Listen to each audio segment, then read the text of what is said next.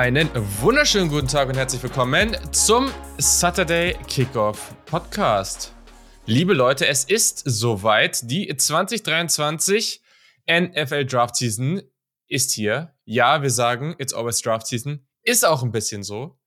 Aber gleichzeitig geht's jetzt halt wirklich los. Wir haben unsere College Football Folgen abgeschlossen und von jetzt bis, hm, ja, ich würde mal sagen, Anfang, Mitte Mai wird es kein anderes Thema mehr hier geben. Mm, also klar, vielleicht gibt es eine Ausnahme und es gibt irgendwelche krassen Breaking News, über die wir mal kurzzeitig sprechen müssen. Aber sonst wird es hier nur noch NFL Draft Content ohne Ende geben. Und das wollten wir gebührend feiern mit einem Draft QA. Wir haben mit nur einer kurzen Auf, äh, mit einem kurzen Aufruf sehr viele Fragen von euch bekommen. Mal gucken, wie schnell wir das hier abarbeiten können. Und dafür in dieser 231. Folge bin ich natürlich nicht alleine. Da ist zum einen der Luca. Hallo Luca, wie geht's dir? Ja, moin moin. Ähm, mir geht's, äh, wir nehmen am Montag auf, muss man sagen. Gestern war Wildcard Weekend, beziehungsweise das Spiel der Vikings. Da, ähm, ja, äh, bisschen schwierig gewesen, ne? Glückwunsch erstmal an die Giants natürlich auch. Das finde ich für die auch schön, aber ähm, ja, gelaufener Abend gewesen gestern so ein bisschen. Ähm, aber deswegen bin ich jetzt umso positiver im vollen Milan. Geht jetzt rein in die Draft-Season. Äh, von daher, let's ride, ne? Dein, dein Team hat die Draft-Season eingeläutet äh, und ja. wir auch. Und Top. als Panthers-Fan ist das ja ganz einfach, weil da ist gefühlt immer Draft-Season, ne, Yannick? Da, da bist du ganz entspannt. Äh, so sieht's aus, da bin ich ganz entspannt. Also, wir haben ja auch nachher noch, nachher noch eine spannende Frage genau zu dem Thema. Da ähm, ja. bin ich schon auf eure eure Antworten gespannt. Ähm, ich habe tatsächlich keine Strategie dafür, sondern eher eine Befürchtung, aber das ist ein anderes Thema. Ich freue mich auf die Folge. Ja. Wie wir immer sagen, it's always Draft Season. Das, ähm, das ist halt einfach so. Es stimmt. Es stimmt, es stimmt, es stimmt. Und ähm, ich freue mich jetzt, die Draft Season auch nach unserem Announcement jetzt für die Live-Coverage, auch da freue ich mich wieder sehr drauf, ähm, einleiten zu können. Ganz hervorragender Punkt, Janik. Sehr schöne Überleitung. Übergang Diesen Punkt habe ich, sogar, hab ich in meinen Notizen nicht mal aufgeschrieben, aber dafür hat man ja das Team hier am Start. Also, wir haben heute um, weiß nicht, ich glaube so roundabout 18 Uhr wieder mit dem Cover 2 Podcast zusammen den oder die Live-Coverage announced. Das heißt wie folgt, dass wir, wie letztes Jahr auch schon, auf Twitch alle drei Tage live sein werden. Dafür könnt ihr in den Show Notes den Link für Twitch finden und abonnieren, weil es wird nicht nur das sein. Also erstens, es gibt den NFL Draft Discord. Das ist nicht der gleiche wie unser Supporter Discord. Da können alle drauf kommen. Da sind schon über 300 Leute drauf. Und letztes Jahr ging es da richtig ab. Ähm, da wurden alle möglichen Mock Drafts, Draft-Diskussionen. Da gibt's Channels für jegliche Teams und so weiter und so fort. Und äh, da sind wir einfach alle drin und diskutieren die gesamte Draft-Season und darüber hinaus. Das ist sehr, sehr cool. Also kommt da gerne rein. Und genau, auf Twitch wird es auch einiges geben. Wir werden hier und da schon einfach äh, Diskussionen dazu zu Draft-Themen haben. Wir werden Reaktionen haben, wenn es Trades gibt. Ähm, es wird was äh, vielleicht zum Combine, vielleicht zum Senior Bowl geben. Davor, kurz davor gibt es natürlich wieder einen Mock-Draft und so weiter und so fort. Wir schauen mal, was da alles geht, aber wir haben auf jeden Fall Bock. Mm. Und genau, das Ganze haben wir auf Twitter und Instagram announced. Darüber kamen auch die Fragen, die wir jetzt bekommen haben. Deswegen solltet ihr uns da folgen. Hat der Kick überall, wo man so sich normalerweise aufhält, wenn man äh, gerade nichts zu tun hat oder sich ablenken will. Und ja, wir haben natürlich auch eingebaut in eine Frage, wo es auch ein bisschen zu dem, um das Thema ging, ähm, das Ganze oder wollen wir das Ganze abhandeln, wie unser neues Draft-Grading aussieht? Das ist auch nochmal ganz spannend. Das, da müsst ihr natürlich mehr zu erfahren. Das werden wir hier in dieser Folge auch machen. Werden wir euch dann in den nächsten Folgen auch immer mal wieder kurz dran erinnern, weil das dauert vielleicht auch ein bisschen, bis das alle so verinnerlicht haben. Aber genau, wollen wir starten, Jungs? Habt ihr noch irgendwas anderes? Von mir aus können wir loslegen. Alles gut. Alles gut. Excited Merkt man Total. hier. Die Total. Stimmung. Die Stimmung. Okay. Es kocht. Ja, gut. Dann lass uns mal reinstarten mit einer Frage, so ein bisschen in diesem ganzen Block zu den Position Groups. Äh, der Luca hat das hier sehr schön aufbereitet für uns. Äh, schön thematisch passend. Wunderbar. Bisschen Struktur. Da waren jetzt, Ja, ja, genau. Da waren jetzt auf Twitter und Instagram einige. Also irgendwie der Lambo23, Benny09, selbsternannter Sportexperte. Auf Instagram waren auch noch ein paar äh, Menschen hier dabei, die alle ähnliche Fragen gestellt haben. Das waren mehrere? Ich dachte, ja, das wäre von einem so, der, nee, nee. der heißt so und das sind so seine anderen Nicknames, dachte ich. Okay. okay. Nee. Das waren sehr viele Menschen jetzt hier. Und zwar geht es essentiell darum, was glauben wir, welche Position Groups sind die stärkste, schwächste rein von den einzelnen Spielern, also in der Spitze praktisch, und welches hat die meiste geringste Tiefe? Bei all diesen Fragen, teilweise gibt es Fragen, wo wir sagen werden, das können wir noch nicht beantworten. Und generell gilt bei solchen Sachen natürlich immer, oder müssen wir immer vorneweg sagen, das kann sich natürlich noch ändern. Es kann sein, dass wir uns die Talentklasse irgendwann angucken und jetzt noch nichts gesehen haben und sagen, boah, habe mich total überrascht, das ist die beste Klasse aller Zeiten. Kann natürlich sein, kann auch nicht sein. Wollen wir nur vorneweg sagen, ähm, also jetzt hier nichts äh, auf die, zu sehr auf die Waage legen. Ähm, aber ja, ich bin gespannt. Luca, wie siehst du denn das? Also wir haben jetzt hier praktisch vier Kategorien. Wie mhm. ist da deine Einschätzung? Okay, ich fange mal an, erstmal mit der in der Spitze stärkste Klasse, beziehungsweise wie es da so stand. Ähm, ja habe ich jetzt mal die Cornerback-Klasse genommen, tatsächlich. Ähm, bisschen under the radar, finde ich, aber du hast halt Leute in der ja. Spitze halt, das ist echt crazy. Christian Gonzalez, Joey Porter, Cam Smith, Kilo Ringo kannst du mit reinpacken, Devon Witherspoon von Illinois, äh, Clark Phillips, Utah, DJ Turner, Trace Hutchins Tomlinson, Gary Williams. Also ist halt auch in der Tiefe nicht schlecht, aber ich finde auch gerade die Spitze da. Also das sind ja alles, das kann ja alles, erst zweite Runde, können die alle easy weggehen, so vom, vom, ja, vom Skill her so. Klar, ob das dann alle so direkt weggezogen werden, weiß man nicht, aber vom Skill her könnten ja. sie es auf jeden Fall. Ähm, und deswegen habe ich jetzt mal Cornerbacks daraus gewählt. Geh ruhig einfach deine vier okay, Kategorien durch, dann haben wir es. Schwächste, also, Schwächste in der, in der ja, Spitze, sag ich mal so, ähm, sind jetzt bei mir die Safeties. Da bin ich auch nicht wirklich 100% überzeugt von einem, der jetzt wirklich Runde 1 gehen kann. Muss ich vielleicht ein bisschen tiefer reingehen, doch ins Tape, so, aber da Mhm. Aktuell gerade nicht wirklich überzeugt. Äh, Tiefe ist ganz der Running Back, da haben wir schon sehr lange drüber gesprochen bis jetzt so. Ähm, wenigste Tiefe hatte ich jetzt tatsächlich Linebacker, weil da hast du außer Trenton Simpson, Drew Sanders jetzt, finde ich, auch nicht so viel krasse Dudes. Ähm, vielleicht auf Guard kann man noch nennen, da hat man Cyrus Torrance und Andrew Voorhees, aber ist auch so ein bisschen die Sache. Ähm, ja, Tiefe, Janik, es geht um Tiefe. ähm, ja, weiß ja nicht, wie ich das einschätzen kann, aber genau, das ist erstmal jetzt so der Early Starting Point. Da muss man auch wieder dann gucken, wie sich alles entwickelt, aber ja. Hey, Janik scheint das anders zu sehen, deswegen haben wir raus. Ja, nein, also ich bin, bin ganz bei Luca. Ich ähm, habe mich nur ein bisschen künstlich, künstlich aufgeregt, weil natürlich mein mhm. Boy Nick Bröker zu den Interior ja. Offensive Linern dazugehört. Natürlich. Und, äh, ganz und gar nicht, nicht gut ist. Ähm, richtig, richtig guter Dude, habe ich schon mal hier angesprochen bei uns im Podcast, in unserer lieben Kate oder guten Kategorie, ähm, die wir eingeführt hatten innerhalb der Saison eines Draft Prospects, auf das wir uns schon ganz besonders auch vor der Draft Season schon gefreut haben. Ähm, ansonsten bin ich fast komplett bei Luca eigentlich. Also in der Spitze die beste Klasse für mich auch Cornerback. Bis jetzt, Stand jetzt, das ähm, muss man dazu auch sagen, wir haben alle noch beileibe nicht alle Spieler gesehen, die wir sehen wollen, die wir sehen können und ähm, die wir sehen müssten. Deswegen kann ich zu einigen Klassen auch noch gar nicht so viel sagen, aber unter anderem auch zum Beispiel die Edge-Klasse ist in der Spitze, glaube ich, deutlich stärker als in vielen anderen Jahren. Wenn man sich zum Beispiel mal auf The Draft Network das Ranking anguckt, sind, glaube ich, in den, allein in den Top 10 fünf Edge- bzw. Defensive Liner. Ja, kommt hin. Mit ja. Will Anderson, Jalen Carter, Miles Murphy, ähm, warte, ich habe mir das aufgeschrieben eigentlich hier, oder? Brian nee, Brzee. Brian Brzee und, ähm, und, und äh, Tyrese Will, wie heißt der? Tyrese? Tyree Wilson. Tyree Wilson von Texas Tech, der immer weiter steigt auf den Boards, genau. Ähm, das sind so die beiden Klassen, die ich in der Spitze bis jetzt am, am stärksten mhm. sehe. Schwächste Klasse für mich auch Safety. Linebacker in der Spitze okay bis gut, aber insgesamt auch eher mau. Und ähm, ja, ansonsten, nee, was habe ich was vergessen?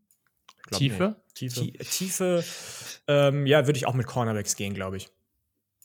Runningbacks, achso, Corn achso Corn Nee, Cornerbacks achso, tatsächlich. Okay. Weil ja, ich habe okay. mir da auch okay. irgendwie, weiß ja. ich nicht, ähm, ja, Joey fair, Porter, fair. Kio Blue Kelly von Stanford habe ich mir noch aufgeschrieben zum Beispiel. Noch, ähm, also da sind einige auf die man ein Auge haben sollte.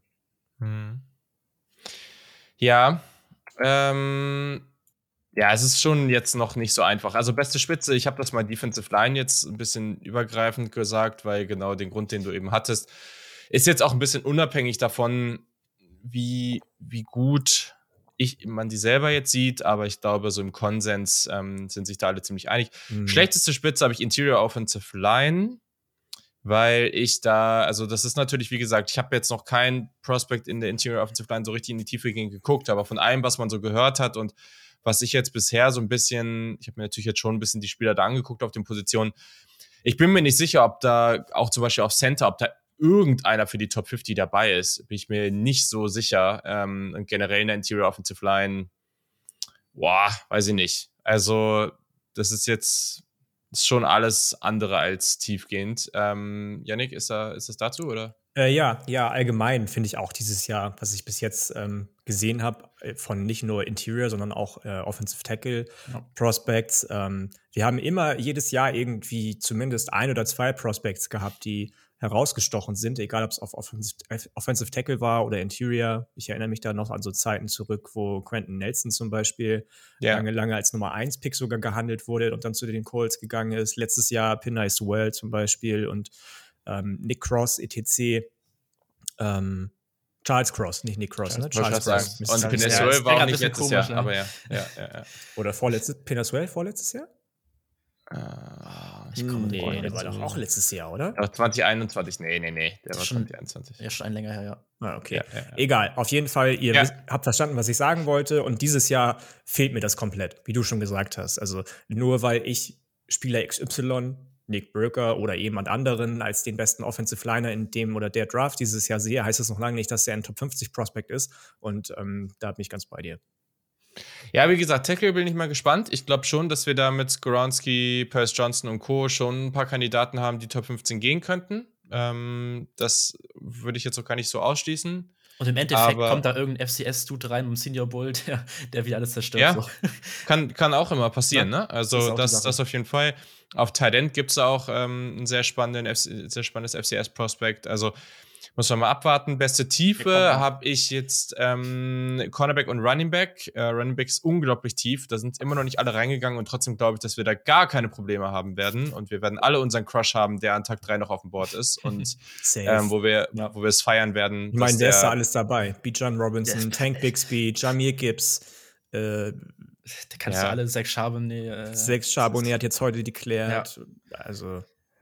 Ja, also das, das geht, und da vor allem kommen dann später noch irgendwelche Namen, die man dann erstmal so offensichtlich gar nicht auf dem Zettel hat, aber die man dann auch noch Zach sehr mag. Evans, also, Ole Miss. Genau, also das ist, äh, das ist super spannend. Und Tiefe weiß ich gar nicht. Also, ich finde ich jetzt gerade noch schwer einzuschätzen. Linebacker ist sicherlich valid und einfach nur außerhalb das ist, glaube nicht, ich glaube nicht, dass es so schlecht ist, aber so im Vergleich zu dem, was ich erwartet habe, ist Quarterback könnte so eine Position sein, weil Quarterback sowas. Also ich habe eine sehr, sehr tiefe Klasse erwartet und mittlerweile ist das halt schon stark ja, gut, aber da kann ja, das ist ja, das ist ja höhere Gewalt quasi. Wenn die alle deklärt werden, von denen wir erwartet haben, dass sie die klären und das haben ja, und, aber viel das zu viele nicht gemacht. Ja, aber dann ist das schon Klasse, dann ist die Klasse trotzdem nicht tief. Also, ja. das ist ja. ja ich muss ja auch hören zustimmen. Nee, aber, aber sie, wär, sie wäre, glaube ich, dieses Jahr deutlich tiefer als letztes Jahr gewesen, wenn alle, die, ja, genau, aber, unerwarteterweise genau, zurückgekommen sind, nicht Dann kommt er später sind. noch zu, wahrscheinlich, denke ich mal. Genau, aber das sage sag ich ja dazu, einfach ah, in der okay. Erwartungshaltung, wo ich vor einem Monat stand oder zwei und dachte, oh, das könnte echt spannend werden und jetzt und es ist halt einfach deutlich weniger tief, ne? Und mhm. das sorgt aber nur dafür, wenn diese Quarterbacks, das ist auch das Risiko dabei, aber wenn diese Quarterbacks nur annähernd so gut spielen wie dieses Jahr, die jetzt nicht reingegangen sind, plus die Talente eh für nächstes Jahr, jo, dann wird nächstes Jahr richtig witzig. Ähm, aber es ist natürlich auch schade, weil die dann alle ein bisschen älter sind. Ähm, und ja, das, ja, je nachdem, wie man das bewertet. Aber okay, also, so, ähm, jetzt hat der auf Instagram der Marco Dame gefragt, ähm, Top 3 Positionen der Klasse. Ja, haben wir jetzt ja schon so ein bisschen halb beantwortet. Also kann mal einer von euch, äh, Yannick, hau mal deine Top 3 raus und dann können wir noch mal kurz sagen, ob wir da noch andere drin sehen. Ähm, ja, Cornerback, Defensive Line und danach auch schon Wide Receiver. Okay. Luca, du hättest noch was anderes, ähm, oder? Ich habe Running Back, Cornerback, Wide Receiver jetzt, ähm, ja. Ähnlich. Okay, spannend. Wide Receiver habe ich nicht drin. Ich habe D-Line, Running Back und Cornerbacks. Wide Receiver bin ich mal, ab, bin ich mal mhm. gespannt, aber die, also die Spitze ist halt leider dieses Jahr, glaube ich, nicht so, nicht so krass. Deswegen, aber mal gucken, mal abwarten. Also, ähm, ich, ich finde es nicht so, ich finde ich glaube nicht, dass es schlecht wird, aber ich glaube nicht, dass es dazu reicht, Top 3 zu sein. Aber gut, ist ja völlig fair. Dann auf Twitter, der äh, hier, Tinosaurier ähm, hat gefragt, auf welche Positionsgruppe freuen wir uns am meisten bei der Vorbereitung und warum ist es Running Back? Ähm, ich weiß nicht, ob das jetzt nur auf dieses Jahr bezogen ist oder generell. Bei mir ist das ehrlich gesagt natürlich immer so ein bisschen, natürlich hat was, was damit zu tun, was im aktuellen Jahr passiert, aber generell, ich sage jetzt mal als Beispiel, ich finde das jedes Mal wieder dann doch überraschend unterhaltsam, aber egal wie gut die Offensive Line Klasse ist, ich werde mich nie am meisten auf die Offensive Line freuen, zum Beispiel. Also deswegen habe ich geschrieben, es ist bei mir immer Quarterback und Wide Receiver. Das sind immer die beiden Positionen, auf die ich mhm. mich am meisten freue. Ich sehe gerade, ich habe mich gerade vertan. Ich habe das gerade mit der ähm, mit den Top-Positionen, die ich am meisten freue, habe ich gerade Running Back, Wide Receiver, Cornerback genannt und das war eigentlich für das andere gedacht, sehe ich gerade. Ah, okay. Also ich freue mich am meisten ja, immer auf Running Back, Wide Receiver, Cornerback. Alleine von den Cornerbacks finde ich ja dieses Jahr spannend, weil du halt so viele ja. Leute hast. Wide Receiver und Wide Receiver finde ich generell immer spannend und Running Backs halt auch dieses Jahr bedingt durch die Tiefe so. Aber Edge, wenn man Top 3 Positionen der Klasse mal nimmt, dann ist Edge für mich auch dabei. So, das war jetzt vielleicht ja. ein bisschen alles gut. Missverständlich. ja, same. Ich habe auch. Und Yannick ähm, ist bei der Defensive Line. Ja, ja. Aber ich habe auch geschrieben, äh, immer, immer Wide Receiver tatsächlich. Also Nose Tackle Liebe in allen Ehren, aber ich habe geschrieben, immer Wide Receiver. Ist, ist einfach so. Und Quarterback nicht? Doch auch, ja. aber das ist, das ist für mich immer so dieses, dieses darauf hinarbeiten, auf die Folge, auf die die Leute eh immer nur geiern. Ich habe auch Bock auf andere Positionen, so nicht nur auf Quarterback. Da kannst du halt echt das, auch sehr krass gebasht werden mit Quarterbacks. Ne? Ja, ja. so, das ist das Ding. Also, wenn, da kannst du halt komplett falsch liegen. Ja, du, gut, falsch liegen kannst geht, überall. Geht, woanders auch, ja. Aber Quarterbacks ist Ja, ja, klar. Absolut. Aber ja. Quarterbacks ist für mich so, also mega, mega Folge immer, immer, mhm. ähm, weil es auch dann Spaß bringt, die Reaktion der Leute auf alle Art ja. und Weisen mitzubekommen. Aber für mich ähm, ist das, also Allein schon, weil ich andere Positionsgruppen auch wichtig finde. Ja, das ist ähm, okay. Sind dann äh, halt Wide Receiver, Cornerback, wie Luca auch meinte, das sind auch immer schöne, schöne Folgen so. Absolut. Gehe ich voll mit. Was bei Quarterback immer schön ist, ist natürlich, dass man da auch mit, also einfach weil da mehr Leute drauf gucken, mm, dass man da auch immer viele Diskussionen haben kann. Ne? Mhm. Also ja, das stimmt. Kannst natürlich jetzt als, als äh, das, natürlich ist es da häufiger, dass auch jemand mal einfach blind drauf basht, so, aber genauso oft kann man da halt auch einfach, einfach gute Diskussionen haben und die sind dann auch valid und machen Spaß und das, äh, ja, so, dann Instagram. Max SLZE hat gefragt, geht dieses Jahr ein Running Back in Runde 1? Meiner Meinung nach sollten James die Finger davon lassen. So. Schon mal ein wichtiges Statement hier am Ende. ähm, gib mir doch mal eine Wahrscheinlichkeit nach, äh, in Prozent, ähm, wie hoch das ist, dass ein Running Back in Runde 1 geht, Luca. Boah.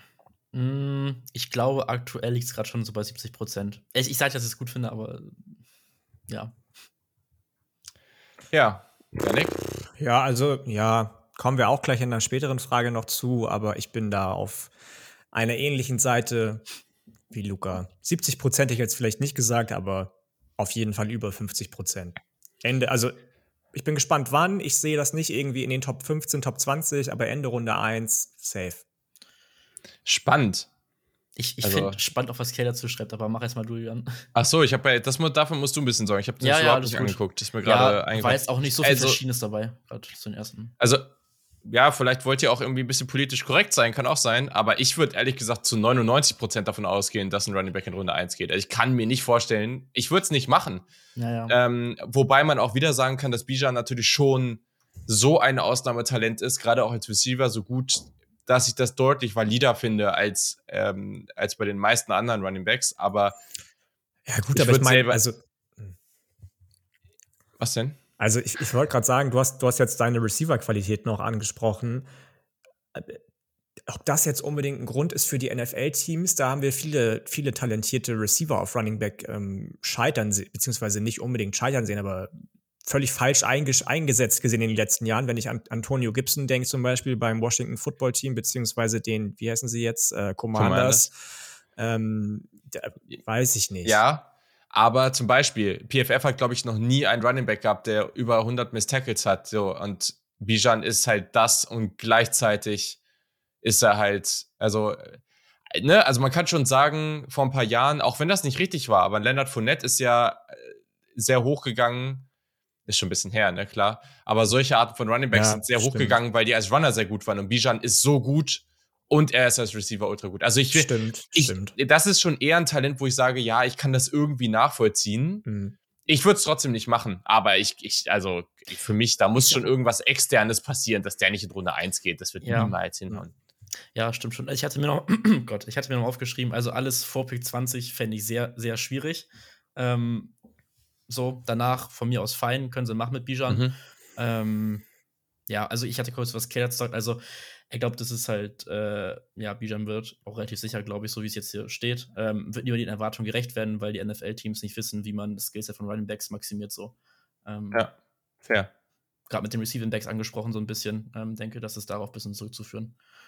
Ja. Und ich, ich glaube, das ist auch eine solide Chance. Ich würde die Chance auch über 50 Prozent setzen, dass noch ein zweiter geht. Also Jamie Gibbs mit dem Speed und so. Und da, also ich glaube schon, mhm. dass die Chance da ist, wenn man sieht, ja. wer sonst so in Runde 1 am Ende gegangen ist. Ja, also, true, fair. Ja.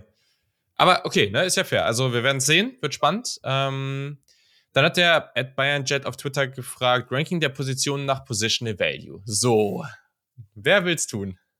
Soll ich mal anfangen? Ja, dann hauen wir also einfach dein Ranking runter und dann ja. sagen wir, was wir anders machen würden. Also, wo haben wir das denn hier?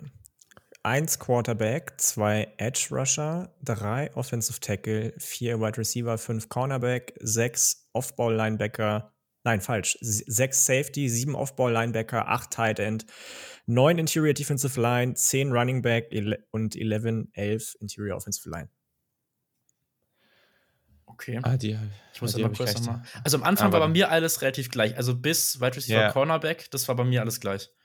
Danach müsstest du noch mal kurz sagen, was dann kam. Sechs Safety, sieben Off-Ball-Linebacker, acht Tight End, neun Interior Defensive Line, zehn Running Back, elf Interior Offensive Line. Okay, ja, bei mir ist bis, ich habe Running Back auf sieben tatsächlich jetzt schon gehabt. Ähm, ich weiß nicht, ob es in der NFL so gesehen wird, aber ich finde so, dass es teilweise ein bisschen zu unwichtig kann er ah. manchmal. Es ja, halt so, also ich weiß, ich weiß. das ja, sind die Texte, die man gebasht Christian, wird. Ne? Christian McCaffrey rasiert jetzt bei San Francisco, aber auf der anderen Seite, seitdem er weg ist, der neue Running Back von den Panthers, ey, ganz ehrlich, den habe ich acht Jahre vorher nicht gekannt, kenne ich immer noch nicht und trotzdem, der hat auch Nummern, die aus anderen Städten ja, kommen. Klar, Foreman nicht? Fair. Also bitte, Janik. ja, sorry. ja, ich, ich, ich verstehe den Punkt, ist halt, keine Ahnung, irgendwie so persönliche Präferenz hat vielleicht auch ein bisschen mit drin gewesen. Ähm, ja, das, ne? also, das lässt sich ja auch ich nicht hab, raus. Ich habe Special Teams noch auf 11 gehabt, das war mir noch wichtig. Sehr gut, Special wichtig. Die sind aber nicht erst auf, die hätte ich nicht erst auf 11, sage ich dir ganz ehrlich. Und wo dann? Wenn man im College sieht, was die teilweise für Spiele entscheiden. Ähm, ja, Kicker, okay, also wir reden jetzt ja, wir reden jetzt auch nicht von Kicker, Panthern und Longsnappern, davon reden wir jetzt Ach gerade. so, ich dachte, du meinst Special nee, Team Plays. Nee, nee, so. also ich dachte, du meinst so Kick Returner und. Nein, nein, nein. Ah, aber okay. also, ja, gut, okay, gut, das ist nochmal eine ganz also, andere Debatte jetzt auch kein Bash gegen Kicker und Panther zurück, ah. aber. Äh, nee, nee, nee, ja. aber okay, okay, dann.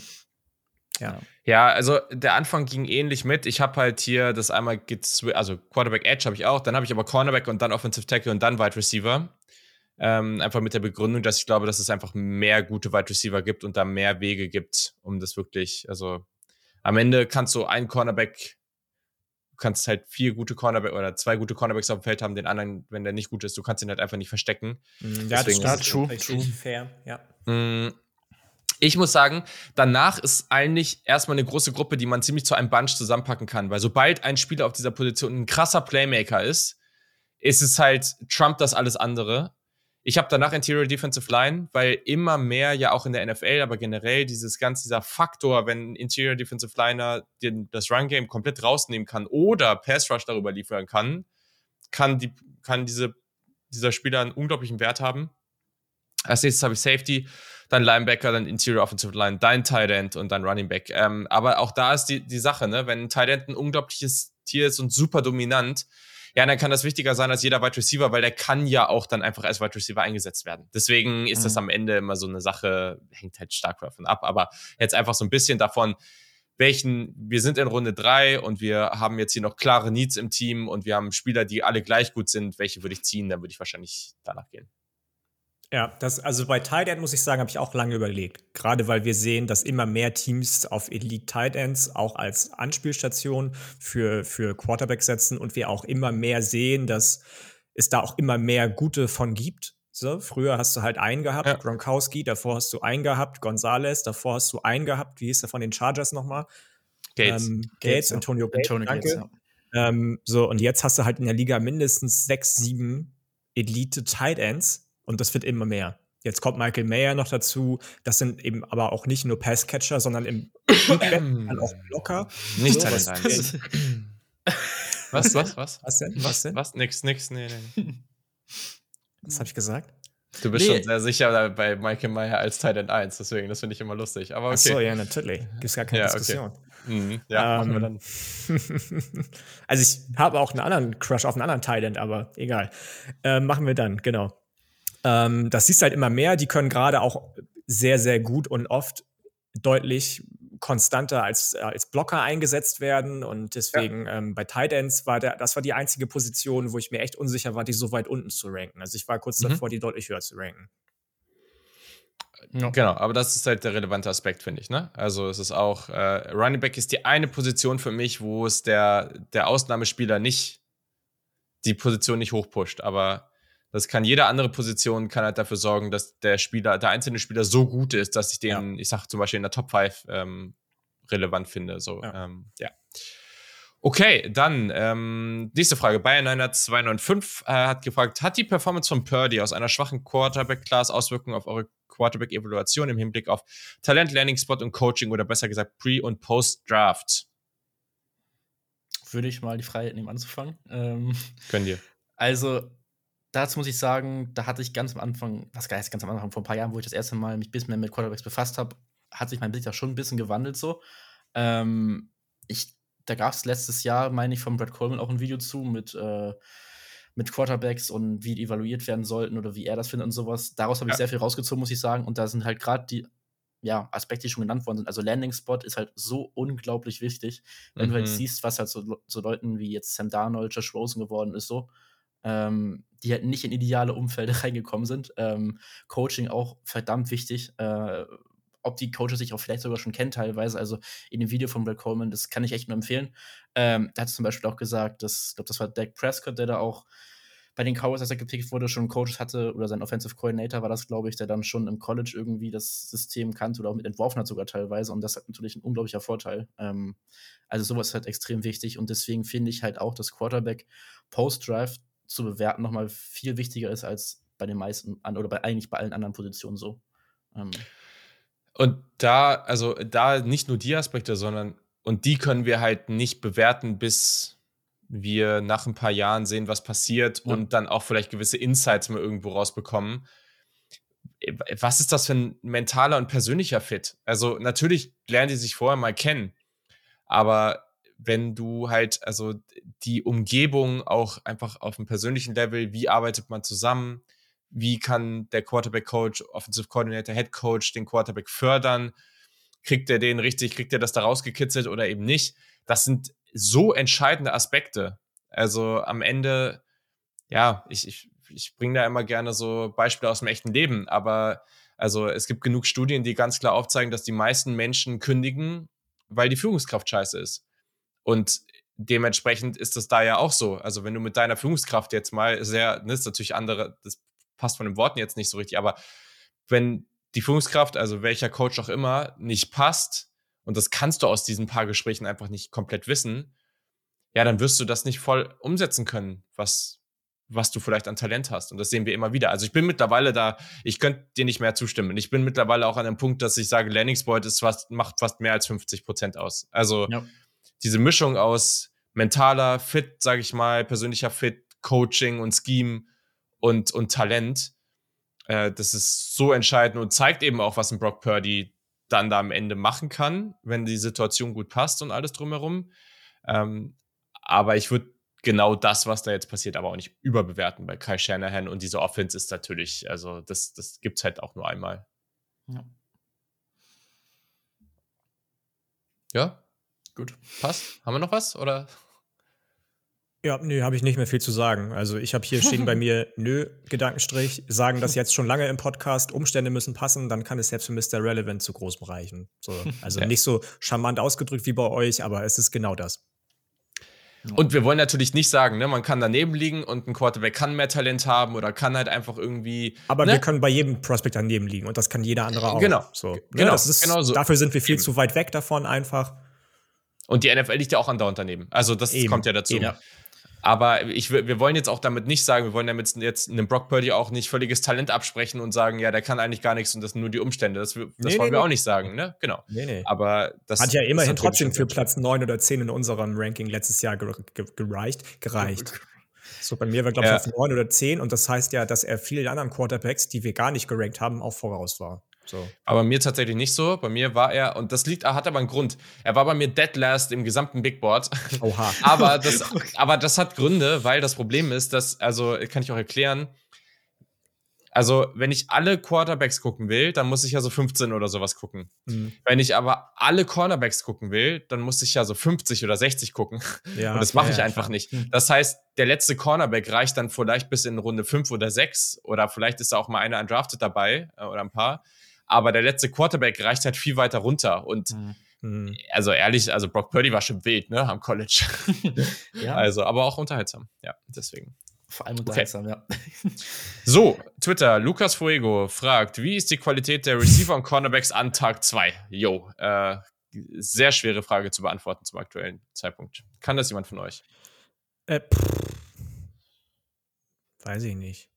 Also, da traut sich das. Wir haben jetzt schon also, viel über die Cornerbacks gesagt. Mhm. Wide Receiver habe ich noch nicht so viele mir für die Draft-Folge angeguckt, aber ich finde schon, dass die Klasse an sich ziemlich, ziemlich tief ist. So, ich weiß natürlich nicht, wie die NFL, wie die Scouts verschiedene Prospects sehen, aber wenn ich mal überlege, wer so aus dem Stehgreif heraus für mich Stand jetzt in Frage käme für Runde 2, 3, Zay Flowers, Raheem Jarrett, Cedric Tillman, Marvin Mims, Rashi Rice. Ist, ist ah. Keishon Bude jetzt, hat er jetzt geklärt eigentlich oder der von LSU? B Bude, Booty, äh, Bude, Keishon, Bude, Bude, Bude, Bude, LSU? LSU, ja, ja, hat ja, er. Kommit, so, äh, der, wahrscheinlich. So, und da waren jetzt auch einige dabei, bei denen ich jetzt noch gar nicht weiß, sind das nicht sogar Borderline First Rounder? Rashi Rice, so. Hust, Hust. So. ähm, also Tag 2, Qualität Receiver, Damn. Ja, Mann. Ja, ja. Ich kann nicht viel ergänzen dazu bis jetzt. Ja.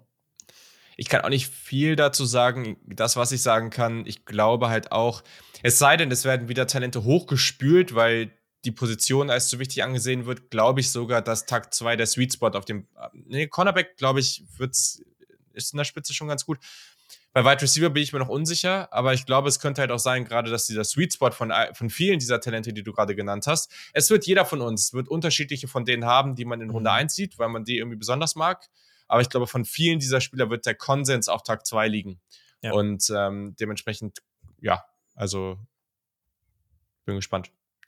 Ja, okay, hier, dann kommen wir gleich zum Thema. Euer aktueller Wide Receiver One. Eigentlich spannend, weil ich persönlich habe noch keine Wide Receiver geguckt. Und das würde ja heißen, man nee. könnte jetzt so eine Prognose ab, äh, abgeben, wen man denkt, dass man auf Wide Receiver 1 hat. Und das, also wirklich, ich bin jedes Jahr wieder, komme ich dahin und denke, dass ich Spieler, ein, Spieler X so und so finde, egal auf welcher Position.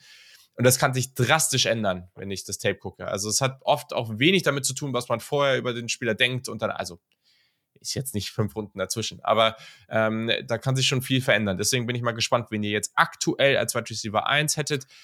Max sagt hier ähm, auf Instagram, komme aktuell nicht um Addison herum, sehe JSN frühestens Ende Runde 1. Janik. Was denkst du, wer dein Wide Receiver 1 wird? Also, um erstmal auf ihn einzugehen, auf seine Frage und seine, seine Antwort, auch seine eigene Antwort auf seine Frage einzugehen. Ähm, Addison mag ich, hat nicht umsonst den Biletnikow Award gewonnen 2021. Was mich aber an Addison stört, ist, dass der irgendwie nur 175 Pfund wiegt und auch noch viel weniger wiegend spielt. So, also der Spiel, als würde er nur 140 Pfund wiegen, so. Und das stört mich massiv. Ähm, deswegen ist das auf jeden Fall, glaube ich, Stand jetzt nicht mein Wide Receiver 1, wie du schon gesagt hast, kann sich noch drastisch ändern. Vielleicht täusche ich mich ja auch total und brutalst. Ähm, ich bin da bei JSN.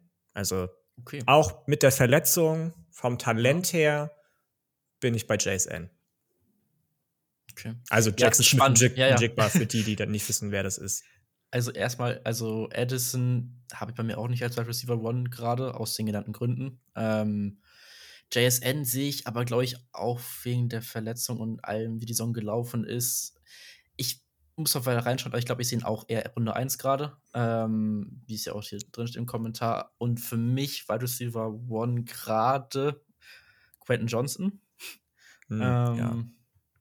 Und ich habe das kurz schon angemerkt, Rashi Rice bin ich mal sehr gespannt, was da wird, wenn ich mir das Tape anschaue. Julian macht sich die ersten Notizen, was sagt der Weg zu Jordan Addison?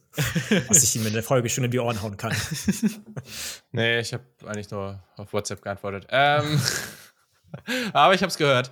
Ähm, ich finde es spannend. Also ich meine, ja, die meisten Menschen dürften wissen, dass ich ein riesiger Jackson Smith und Jigba Fan bin. Einfach so, auch einfach aus Ohio State Perspektive und dass es einer meiner absoluten Lieblingsspieler eigentlich ever ist. Aber ich sehe auch, boah, ich sehe wenig Chance, dass er als Wide Receiver 1 sowohl geht, als auch auf meinem Board ist. Ähm, ich muss das nochmal abwarten. Ich glaube halt einfach, es kommt ein bisschen, ich glaube, es kommt ja auf die verschiedenen Perspektiven an. Es kann, ich kann mir gut vorstellen, dass JSN am Ende die produktivste NFL-Karriere hat, aber wenn wir einfach gucken, was die NFL wertschätzt und was auch in der NFL einfach wichtig ist und wenig da ist, und das ist ja auch immer so eine Sache, was gibt's einfach zu wenig und was brauchst du irgendwo oder wo Nachfrage, Angebot, ne? Ja, genau das. Es ist genau so. Und das ist Quentin Johnson. Also den gibt's auch in dieser Klasse kaum noch, noch. Also, ne, und, und Rashi Rice, ich muss sehr sagen, ich habe viel zu wenig SMU dieses Jahr geguckt, deswegen ist das für mich noch viel mehr Blackbox als so viele anderen.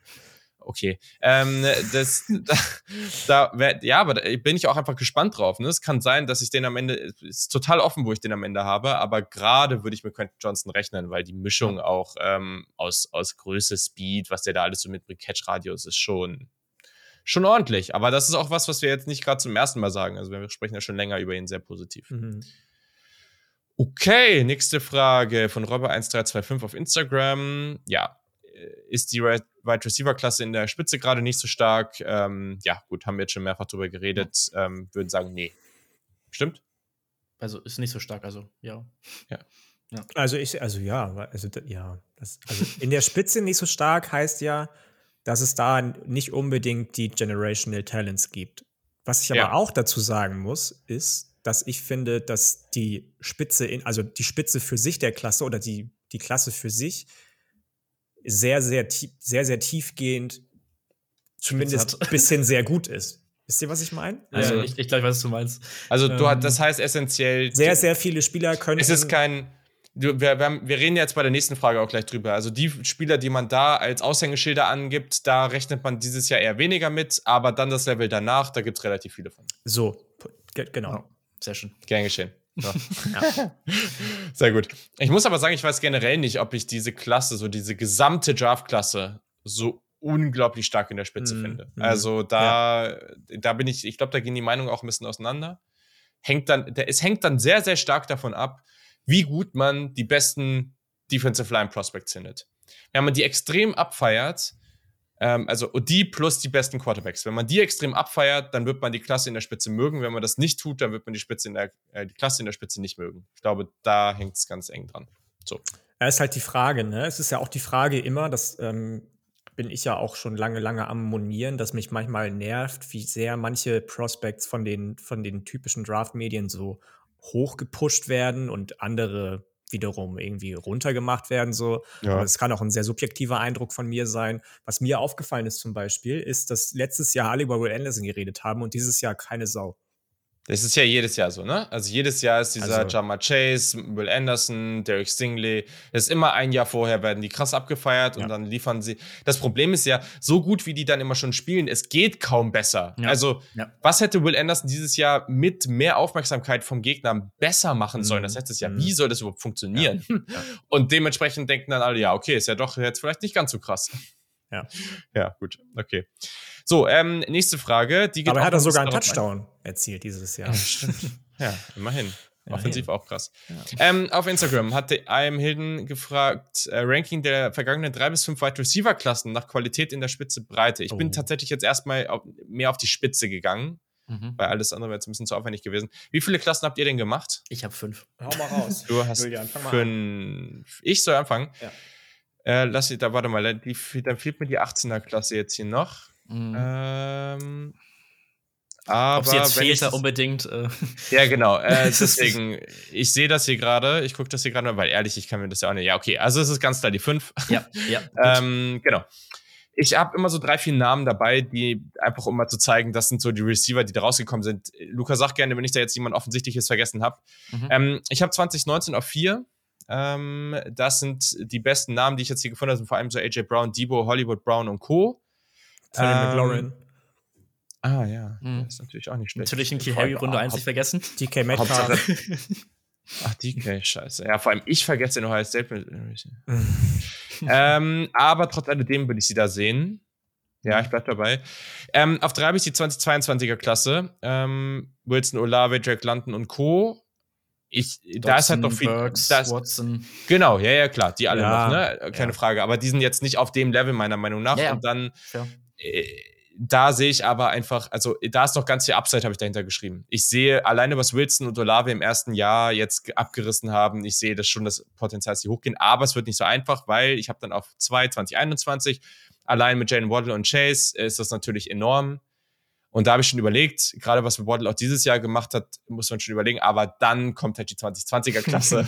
die und die hat halt Jefferson, die hat Hicks, äh, Hicks, äh, Higgins, die hat Brandon Ayuk, my, my main man. Pittman. Ähm, ja, Pittman, CD Lamb und so weiter und so fort. Ne? Judy. Ja. ja. Judy ist ja schon fast eine Enttäuschung aus der Klasse. Also das, ähm, ja, ja, das ist schon brutal irgendwann. und also das ist völlig absurd. Deswegen, ja, ja. also und das sieht man auch. Die letzten drei Klassen waren hervorragend. Das ist schon sehr, sehr, sehr stark. Und jetzt dürft ihr ganz sagen, gewesen, wenn anders seht.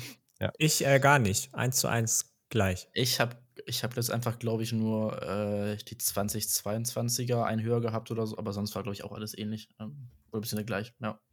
Ja, okay.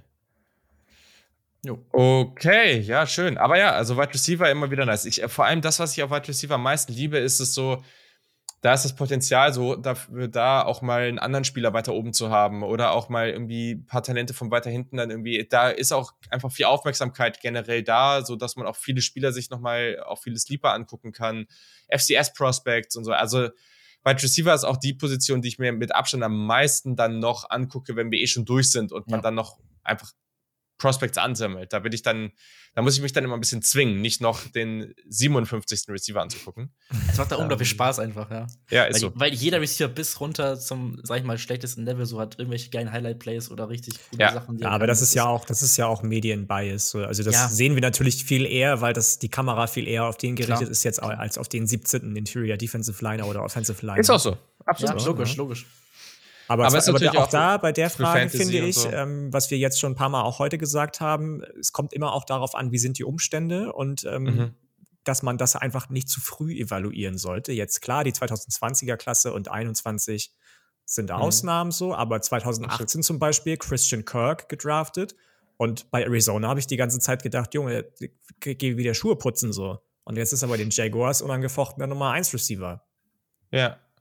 Mhm. Ja, also ist natürlich, ne, der Vertrag letztes Jahr, da haben alle gelacht. Ja. Der Vertrag ist ja. wahrscheinlich jetzt immer noch nicht, ja. ich weiß nicht, wie sein. Also ist jetzt eh wahrscheinlich immer noch kein idealer Vertrag, so, ne? Also das will ich jetzt vielleicht auch nicht da zwingend damit sagen, aber der ist wahrscheinlich so nah dran gekommen, das zu erfüllen, wie er nur irgendwie konnte. Mhm, absolut. Und absolut. das ist natürlich schon dann interessant. Vor allem, wenn man darauf guckt, was da letztes äh, Wochenende passiert ist. Äh, zwischen den Jaguars und den Chargers. Das war schon richtig wild, ne? Also. Wisst ihr eigentlich, wie schlecht ich mich jetzt fühle, dass ich so Trevor Lawrence ins Stockhouse gesprochen habe und jetzt rasiert er einfach seitdem. Ich war Believer. Das ist meine, meine These vollkommen unterstrichen. Sobald ich irgendeinen Quarterback richtig abfacke, rasiert er. Ist immer auch so, kennt ihr, kennt ihr transfermarkt.de? Mhm. Ja. So, da gibt es ein Managerspiel immer wenn ich da Leute verkaufe, weil ich mir denke, Junge, du hast mir jetzt schon wieder keinen Punkt beziehungsweise Minuspunkte gebracht, ab, dann, ab der nächsten Woche danach explodieren die. Ja. Tja. Tja. So ist das halt, ne? Janik Stockhaus. ja. Ja, vielleicht sollte ich okay, das okay, äh, okay. schließen. So, Leute, wir haben noch ein paar Fragen vor uns, also erstmal weitermachen. Mm, Instagram NW-4 hat gefragt, das ist spannend, hochgepickte Rookie-Cornerbacks enttäuschen selten, in Klammern in den letzten Jahren. Ist das nur mein Gefühl? Und äh, also in den letzten zwei, drei Jahren sieht das natürlich schon sehr, sehr, sehr solide aus, ne? Also wir haben dann, ne, wir haben dann Sauce Gardner, wir haben Derek Stingley Jr., wir haben JC Horn, ähm, wir haben ähm, ach hier, Patrick Sertan Jr. und so weiter. Also die Liste ist lang an den und man findet in der Spitze kaum, kaum, ein paar gibt's, aber kaum Spieler, auch in der ersten Runde, AJ Terrell und Co. Also kaum Cornerbacks, die so wirklich komplett gebastelt sind. Natürlich gibt es dann die Damon Arnetts dieser Welt. Ähm, ja. Aber das ist, die Quote sieht schon sehr gut aus. Ja. Ich würde trotzdem jetzt mal in, die, in den Raum werfen, ich würde es trotzdem übertrieben finden zu sagen, ja, wenn jetzt alle Kon im Konsens einen Cornerback in der Top 10 haben, dann sollte man den ziehen, weil das ist eine viel sicherere Nummer als andere Positionen. Also so weit würde ich dann auch nicht gehen, weil, also weiß ich nicht, kann man wirklich sicher sein? Weiß ich nicht, finde ich schwierig. Kommt halt auf, ich finde, es kommt halt auf die Trades drauf an, weswegen derjenige Cornerback so hoch gesehen wird. Und wenn die Trades sind, Mirroring und Anticipation zum Beispiel, das habe ich mir aufgeschrieben. Das sind einfach Intangibles, die du nicht lernen kannst. Und das sehen Scouts, habe ich den Eindruck, deutlich öfter und definitiv früher als bei anderen Positionen. Ähm, und deswegen ist meine Theorie, liegen sie da im Moment oft falsch. Aber ich kann mich natürlich auch total täuschen. Alles andere ist immer ähm, weiß ich nicht, Größe daran, also nicht Größe, aber, aber so, so Masse, daran kannst du arbeiten, Speed, daran kannst du nicht unbedingt viel, aber auch daran kannst du arbeiten, erster Schritt, daran kannst du arbeiten, Route Running, daran kannst du arbeiten. Aber die anderen beiden Sachen sind halt so Gott gegeben und Spielverständnis ähm, kannst du schlecht oder kannst du schon lernen, aber nicht unbedingt einfach so. Und deswegen glaube ich, das ist schon es ist nicht nur sein Gefühl. Das ist ja die einzige Antwort, die er haben will. Es ist nicht nur sein Gefühl, meins auch. Also. also. Äh, bevor wir aber was verwechseln, also einfach auch bevor, weil wir die Worte jetzt in der nächsten Zeit viel verwenden werden. Also Intangibles sind ja eigentlich, also Intangibles sind ja eigentlich mehr so Work Ethic und Coachability. Ja, ja, aber, also ja, ja, aber auch das ist ja also, Sachen, die du, die du so, das ist ja nichts, was du aktiv lernst. Ja, ja, klar, aber weil du jetzt eben so Mirroring und solche Geschichten ja, also, ne, das sind Ach so, ja, ja so, das, das ist natürlich richtig, ja. Hm? Also, es sind ja dann stimmt, so spielerische Fähigkeiten und das ja. andere sind mehr so nee, mentale. Stimmt. Aber okay, Luca, sorry. Hm, ich wollte jetzt gar nicht so viel mehr zu sagen. Also, ich habe auch das Gefühl, so, wenn ich jetzt einmal durchgeschaut habe, die Klassen so, ähm, selbst halt so Leute, sag ich mal, Kaye Elam zum Beispiel bei den Bills jetzt auch letztes oh, Jahr hat jetzt yes. keine gute PFF-Note gehabt. Ähm, I don't care. Aber trotzdem fand ich, hat er auch wichtige Plays gemacht und war jetzt auch kein Bass so für die Verhältnisse und er spielt bei den Bills ja auch relativ regelmäßig jetzt. Ähm, und die Defense ist ja auch nicht komplett schlecht. So von daher, ähm, ja, habe ich auch das Gefühl, dass es ähm, so aussieht. Kiel übrigens auch, nur zur Ergänzung. Yes. Ja, Kai Ilem, wichtiges Play jetzt auch mhm. am Wochenende gemacht. Okay, ja, dann Fragen zu einzelnen Teams. Ähm, wenn wir dazu nichts sagen können, dann sagen wir dazu einfach nichts. Wie zum Beispiel ich zur ersten Frage. Ähm, Twitter von Daniel, der hat gefragt, wer würde den Packers am meisten helfen, um mit Rogers ein letztes Mal All-In zu gehen? Ja, Luca, du bist doch hier Rivalen-Fan. Ähm, kannst du da was zu sagen? Puh, keine Ahnung gescheiter Receiver oder gescheiter Receiver neben Watson. Aber ist das noch so ein, also es ist noch ein Thema, aber ist das noch so ein riesiges Thema mhm. oder, also es sah ja schon besser aus, als zumindest ich das dachte. Mal. Es sah besser aus, aber vielleicht kann man es besser umschreiben, vielleicht kann man es besser umschreiben als generell mehr Waffen für Rogers. Das kann man auch auf Titans oder Running Backs ja. aus, wahrscheinlich auf Titans weiter ausweiten, hat Kiel auch geschrieben, zum Beispiel Michael Meyer finde ich einen guten Punkt. Tonyan wird jetzt Free Agent so. Ähm, und dann hatte ich noch, ich hatte noch ein bisschen was gelesen, dass eventuell Packers auf Edge was bräuchten, noch Defense, aber es ist nicht direkt Offense bezogen, das habe ich ein bisschen ausgeklammert so. Ähm, aber es könnte halt direkt Impact noch bringen bei der Klasse auch jetzt so. Ähm, ja. So, genau. Ja, fair. Okay. Ja, Hast du noch was, Janik, von deinem ja, Bruder? Erstmal, erstmal wollte ich gerade sagen, erstmal liebe Grüße an meinen Bruder. Das war jedes, ganz ehrlich, ne, jedes Jahr, wenn die Saison zu Ende ist, fragt er mich, und hast schon die erste Draft-Empfehlung für mich? So, ich sag, guck selber, Alter, guck selbst. mein Gott, nein. Ähm, ich, Receiver weiß ich gar nicht so genau. Ich gehe da mit Kiel, also Tight End, ja. kann ich mir gut vorstellen. Edge, gerade wenn du an so einer hohen Position wie selten an Packers Stelle dran bist und mhm. die Edge-Klasse in der Spitze so gut ist, auch wenn sie da relativ teure Verträge jetzt die letzten Jahre verlängert haben und ähm, abgeschlossen haben, geht immer so. Cornerback sind sie gut aufgestellt. Ich würde jetzt einfach mal für einen alternden Quarterback wie Aaron Rodgers, was man ja auch dieses Jahr schon gesehen hat, Offensive Line in den Raum werfen. Hm. Wäre auch ein Punkt, ja. ja. Okay. Ja, spannend. 32 Mal gesackt geworden letzte Saison. Also das ist schon nicht wenig. Hm. Ja, fairer Punkt. Okay, dann mh, hm, haben wir natürlich mehrfach die Frage zu den Panthers bekommen. einmal von Mika und einmal von Jared. Ähm, was würden die Panthers für ein Trade up an 1, die Panthers sind auf 9, für Bryce Young oder 3 für Stroud? Hier geht natürlich, gehen Menschen schon sehr stark davon aus, wer wann wo geht. Das wissen wir natürlich nicht. Und äh, ich würde mal sagen, darauf beziehen wir uns jetzt hier gerade nicht. Wir gehen jetzt einfach mal von den Picks aus. Ist ja jetzt erstmal egal, wie man wo hat und wissen wir auch noch nicht. Ähm, abgeben müssen. Und wie schätze die Situation ein? Anmerkung auf Panthers bezogen oder generell auf Quarterback. Wie aggressiv sollen die Panthers sein in Runde 1? Ja, Janik, du hast doch was von irgendeiner Befürchtung gesagt eben. Ich befürchte, dass sie einen neuen Anthony Richardson ziehen. So, das. Ja. Aber du hast das Tape doch noch nicht geschaut. Bin ich alle. Ja, aber ich habe den ja oft spielen sehen. So. Also ja, ich habe das Tape noch nicht geschaut. Ist richtig, aber ich, ich ja, aber weißt du, wie gut er durch seine Progressions geht? Wie, also, äh, das, also ich denke mir das so, ich, naja, verstehe wenn ich, den zwei, Punkt. Wenn ich zwei Jahre lang Spiele sehe von einem Team und jedes Mal denke, Junge, pff, eins von 30 Plays überzeugt mich ja. so, ähm, dann weiß ich nicht, ob das Tape mir da so viel mehr gibt. So. Also ich, ich lasse mich gerne eines Besseren belehren. Definitiv. Ich bin ja überhaupt nicht unfehlbar und möchte auch gar nicht irgendwie den, den Un Unverbesserlichen ja. hier ähm, spielen. Aber ja. es, also Stand jetzt, Stand jetzt, wenn ich das Tape schaue und in der Folge mit den Quarterbacks dann meine Meinung radikal geändert habe, bin ich auch gerne bereit, das zuzugeben. Aber mhm. Stand jetzt befürchte ich, dass die Panthers sowas Wildes machen wie an neuen Anthony Richardson ziehen und das wäre halt für mich so, ja, nee, weiß ich nicht. Das wäre so der Worst Case eigentlich.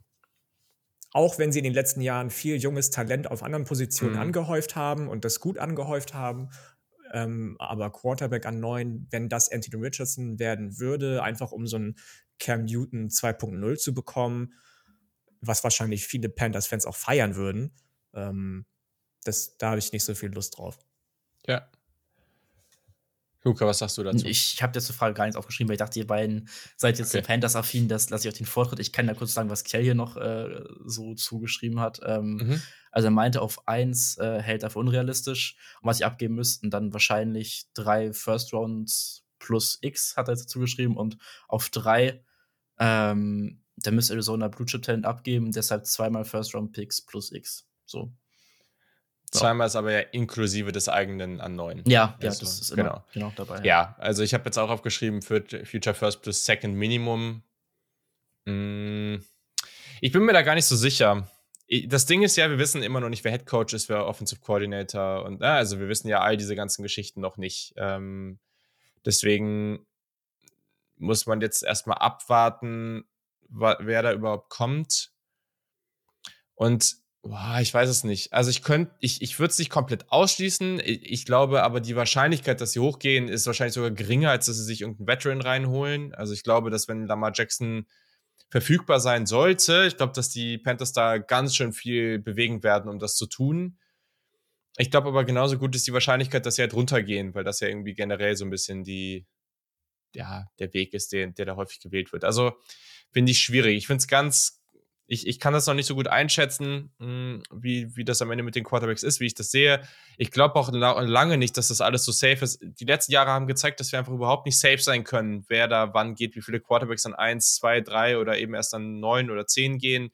Ähm, viele von uns hätten den Justin Fields in so einer Klasse an eins gehabt und der ist halt erst viel später gegangen. Ähm, und ja, muss man jetzt einfach, glaube ich, nochmal sehen. Ähm, genauso sind solche Wildcards wie so ein Will Levels, der von vielen Teams, glaube ich, durch seine Tools mega abgefeiert wird.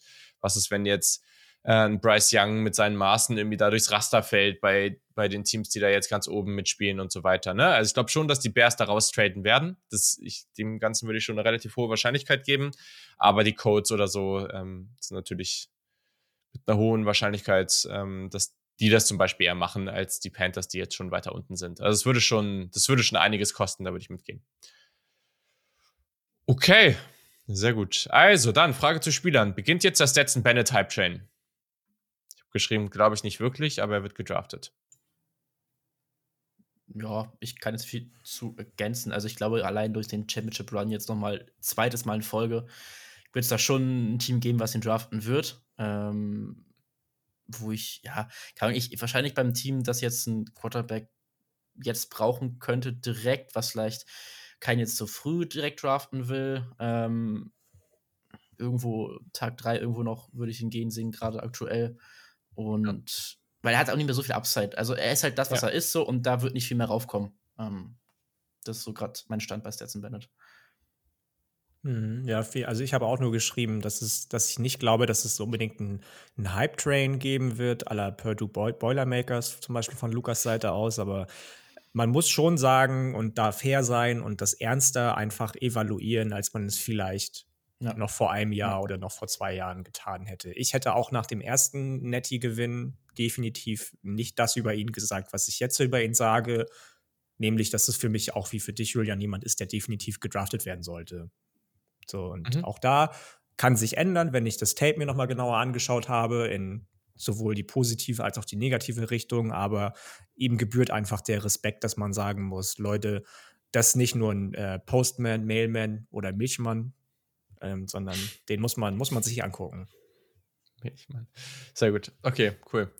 Ja, schön. Dann, ähm, Chris, Christian Menz ähm, hat auf Instagram gefragt, wer ist rein für, für euch rein vom Talent der beste Spieler, unabhängig von der Position? Und ich habe geschrieben, keine Ahnung, weil ich noch nicht alle besten Spieler auf den Positionen geguckt habe. Du lässt sie aber auch nicht in die Karten gucken heute, ne? Das ist echt aber äh, wie soll ich das denn machen? Ja. Also natürlich kann das sein, dass das am Ende Jane Carter ist, aber ich habe halt einfach das Tape noch nicht geguckt. Wie soll ja, ich das aber ich meine, das ist ja, also ich habe ja, das, ich habe ja auch das jetzt viel mit Sachen begründet, die ich in der Saison in den letzten zwei, ja. in den letzten drei Jahren gesehen habe. So. Aber das ist bei mir so krass auseinandergegangen teilweise. Also wirklich, ich habe da Quarterbacks ja, vier Jahre lang geguckt. Halt jetzt? Ja, also da machst du aber halt teilweise halt auf der Evaluation von jetzt. So, das ist ja, also. Na komm, Janik, wen hast du? Ich habe drei Spieler gleich auf, tatsächlich. Okay, siehst du, das ist ja auch nochmal ein Cop-Out. Also, okay, ja, sorry. Will Anderson, Jackson Smith und Jigba und Bijan. Wahrscheinlich hätte Bijan mhm. einen leichten Edge. Okay. Krass. Da fehlt mir einer. ja. Jalen Carter. Jalen Carter, ja. Ich habe Jalen Carter. Ja, okay. Mhm. Ich, Bijan finde ich auch sehr fair und das ist bei mir auch ganz nah beieinander. Kell hat auch Bijan. Ähm, aber ich finde, Jane Carter ist, ist, einfach, das ist so crazy, was der macht. Wenn ich da, ich habe da richtig Bock aufs Tape da reinzugehen noch, ne? und das ist auch unsere erste Folge, wirklich in so Detail mhm. reingehen. Da habe ich so krank Bock drauf. Ähm, ja. Oh, da war ein Spoiler drin. Hat er nicht oh, gesagt? Schneiden wir raus. Er das gesagt. Schneiden wir raus. Hm ich gar nicht dran gedacht. Perfekt. Das ist alles gut. So, sehr schön. Also gut, dann äh, gehen wir. Ja, was ist ich? Jane Carter hat wahrscheinlich gute Karten. Ja, es kann schon sein. Aber Bijan ist, ja, das ist natürlich, wenn jetzt positionsunabhängig geht, dann sind das zwei Spieler, die da sehr gute Karten haben. Das, ähm, so, so, ich tue mich schwer. Normalerweise habe ich so gerne einen Spieler, so, den ich auch auf eine Position, die ich sehr gerne mag oder die ich sehr gerne gucke, aber da sehe ich jetzt dieses Jahr irgendwie wenig Chance drauf. Ähm, aber wir werden es sehen. Mal gucken. Gut, so, dann, warum tun sich, oder von NWE4 äh, auf Instagram, warum tun sich College Unicorns, äh, also zum Beispiel Tony, Kyle Hamilton, Pitts, also er Simmons, so schwer in der NFL? Ja, ich meine, äh, so Unicorns schwer sind, ne? Also. Äh, man, muss, sorry, man, man muss kurz dazu sagen, dass Kyle Hamilton sich nicht schwer tut mittlerweile mehr, sondern der spielt gerade eigentlich eher ziemlich ja, sensationell. Ähm, ja. Das muss man vielleicht sagen. Ähm, mhm. Aber ja, trotzdem ist es eine valide Frage. Ja, also ich glaube, also, nee, mach du. Also, Kyle Hamilton, wie gesagt, finde ich krass. Auch Kyle Pitts, finde ich, jetzt hatte halt super starke Rookie-Saison, war halt verletzt gewesen, teilweise ja, nicht richtig. den besten Quarterback gehabt, äh, sagen wir es so. Ähm, bei, ja, Tony, Sees hatte aber auch Verletzungspech gehabt, dann, der hat ja bei den Chiefs geht jetzt wieder ein bisschen bergauf, aber sehe ich den Punkt. Äh, und bei Isaiah Simmons, ich habe das ähnlich, was Kerr hier meinte. War der nicht auch ähm, verletzt? Sim Am Anfang, ja. Boah, das weiß ich jetzt gar nicht. Aber ich sehe, was auch Kelly schon mal. Also, er ist ein Paradebeispiel für einen Trainer in Kells Augen. Keine feste Position, nichts Halbes, nichts Ganzes. So. Ähm, ja, er hat, die, er hat die Tools und ist auch alles noch da. So ist er auch noch jung, kann alles passieren. Aber er hat bis jetzt noch keinen wirklichen Platz gefunden. So. Das sehe ich ähnlich. Mhm. Ja, ich kann mich da nur wiederholen. Also, weil sie Unicorns sind, eben so ein College Coach, College Head Coach beziehungsweise Position Coach ähm, findet viel mehr Wege oder viel öfter Wege, auf dem Level noch mit diesem einen Spieler ähm, Titel zu gewinnen, beziehungsweise Spiele positiv für sich zu entscheiden und den Ausgang eines Spiels positiv zu beeinflussen, als dass es in der NFL möglich ist. Es, ähm, da brauchst du einfach viel, viel mehr sehr, sehr talentierte Spieler als nur dieses eine Unicorn. Und deswegen passen die vielleicht zum Beginn nicht immer in das NFL-Team rein, in das sie gedraftet werden. Aber wie wir bei Kyle Hamilton sehen, strafen sie dann auch schnell, nicht lügen dann, aber finden sich dann eben doch schnell ein und ähm, überragen dann doch irgendwann. So, also. Ja. ja. Ja, meiner Meinung nach ist es oft erstens ein Fall, wo die NFL-Teams die auch einfach falsch nutzen und dann zweitens denen auch zu wenig Zeit geben. Also einfach mal lass sie dann halt, wenn sie vorher so auf vielen verschiedenen Positionen unterwegs waren oder in anderen Rollen und du sie auf Position X siehst, dann gib ihnen halt mal eine Dreiviertelsaison zumindest mal und nicht nur drei Spiele und dann scheitern sie und dann wechselst du sie aus oder äh, packst sie woanders hin. Also die werden dann halt einfach Zeit brauchen und diese Mischung aus Geduld und den richtigen Spot finden, ich glaube, das, das klappt in der NFL nicht so oft. Ähm, während es bei anderen Spielern halt einfach sehr viel offensichtlicher ist, wo der richtige Spot ist. Das würde ich soweit dazu sagen. Okay. Dann zum Bigboard-Thema. Auf Twitter hat der Stefan gefragt, falls ihr vor der College Football Saison ein Bigboard aufgestellt habt, welcher Spieler ist am meisten gestiegen, welcher rausgefallen? Leistungstechnisch nicht, weil er nicht, äh, ja, nicht, weil er nicht geklärt hat. So. Ach stimmt, der hier hat tatsächlich nicht geklärt. Ich habe hier noch Tony Grimes aufgeschrieben, aber der hat tatsächlich nicht geklärt.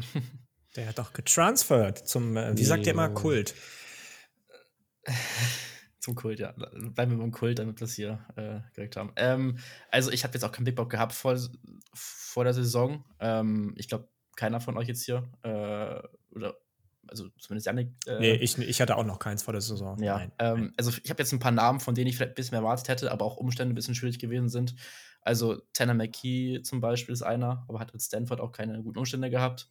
Ähm, aber der hat teilweise echt sehr viel Hype bekommen äh, vor der Saison. Ähm, dann so Leute wie Keaton Thompson von Virginia, da war halt die ganze Virginia-Offense gefühlt nicht existent. so. Ähm, dann auch so ein Name, den ich immer mal so im Kopf hatte, auch wenn wir gerade schon über Commerce gesprochen hatten vorhin, so Tyreek Stevenson von Miami. Ja, Janik. Nee, mach weiter erstmal. Aber ja, aber da, da habe ich auch äh, nicht viel Positives mitgenommen, so aus der Saison. Und dann noch so Noah Sewell von Oregon. Ähm, ja, der war für mich auch vor der Saison keiner für die erste Runde. Mittlerweile wird es schwierig. Ja, also Noah Swirl habe ich auch. Das war ja so, so ein mhm. krasses Hype-Prospect, ja. als er aus der Highschool schon zu Oregon gekommen ist, hat das nie so ganz bestätigen können, hat so eins, zwei krasse Plays in seiner Freshman-Saison gehabt, aber danach auch aufgrund von Verletzungen irgendwie nie sich so entwickeln können, wie man das gedacht ja. hat. Ähm, Stetson Bennett haben wir eben schon drüber gesprochen, ja, muss ich gestehen. Genau. Also da, der auf jeden Fall auch. Ich hab, hatte kein Big Board vor der Saison, aber der ist auf jeden Fall jetzt deutlich deutlicher auf meinem Radar, als es vorher gewesen wäre. Äh, Will Levis ist gefallen, ganz, ganz aktiv. Ja. Und ähm, Eli Ricks, hm. auch jemand, den ich jetzt stand heute nicht in der Contention für meine Top 5 Cornerbacks hätte. Und Hatte ich das auch. war ja innerhalb der LSU-Zeit noch ganz, ganz anders. Hm.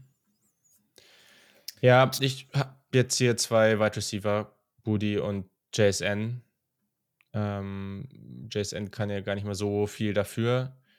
Mhm, aber das waren schon zwei Spieler, die ganz klar als so, ja, Top 10 Picks galten, ne? Also die the Next Big Thing, so die wurden beide massiv hochgehypt. Buddy, und das ist aber auch das Gefährliche an der ganzen Geschichte. Die werden jetzt, die haben halt weniger Hype jetzt, aber ich habe genug Accounts, von denen ich tatsächlich, von denen ich auch eine Menge halte, also oder Draft-Experten oder wie auch immer man sie nennen möchte, die Budi zu ihm gesagt haben, zum Beispiel, aber auch von JSN, auch von Budi gesagt haben, dass sie ihn besser finden als Jama Chase damals.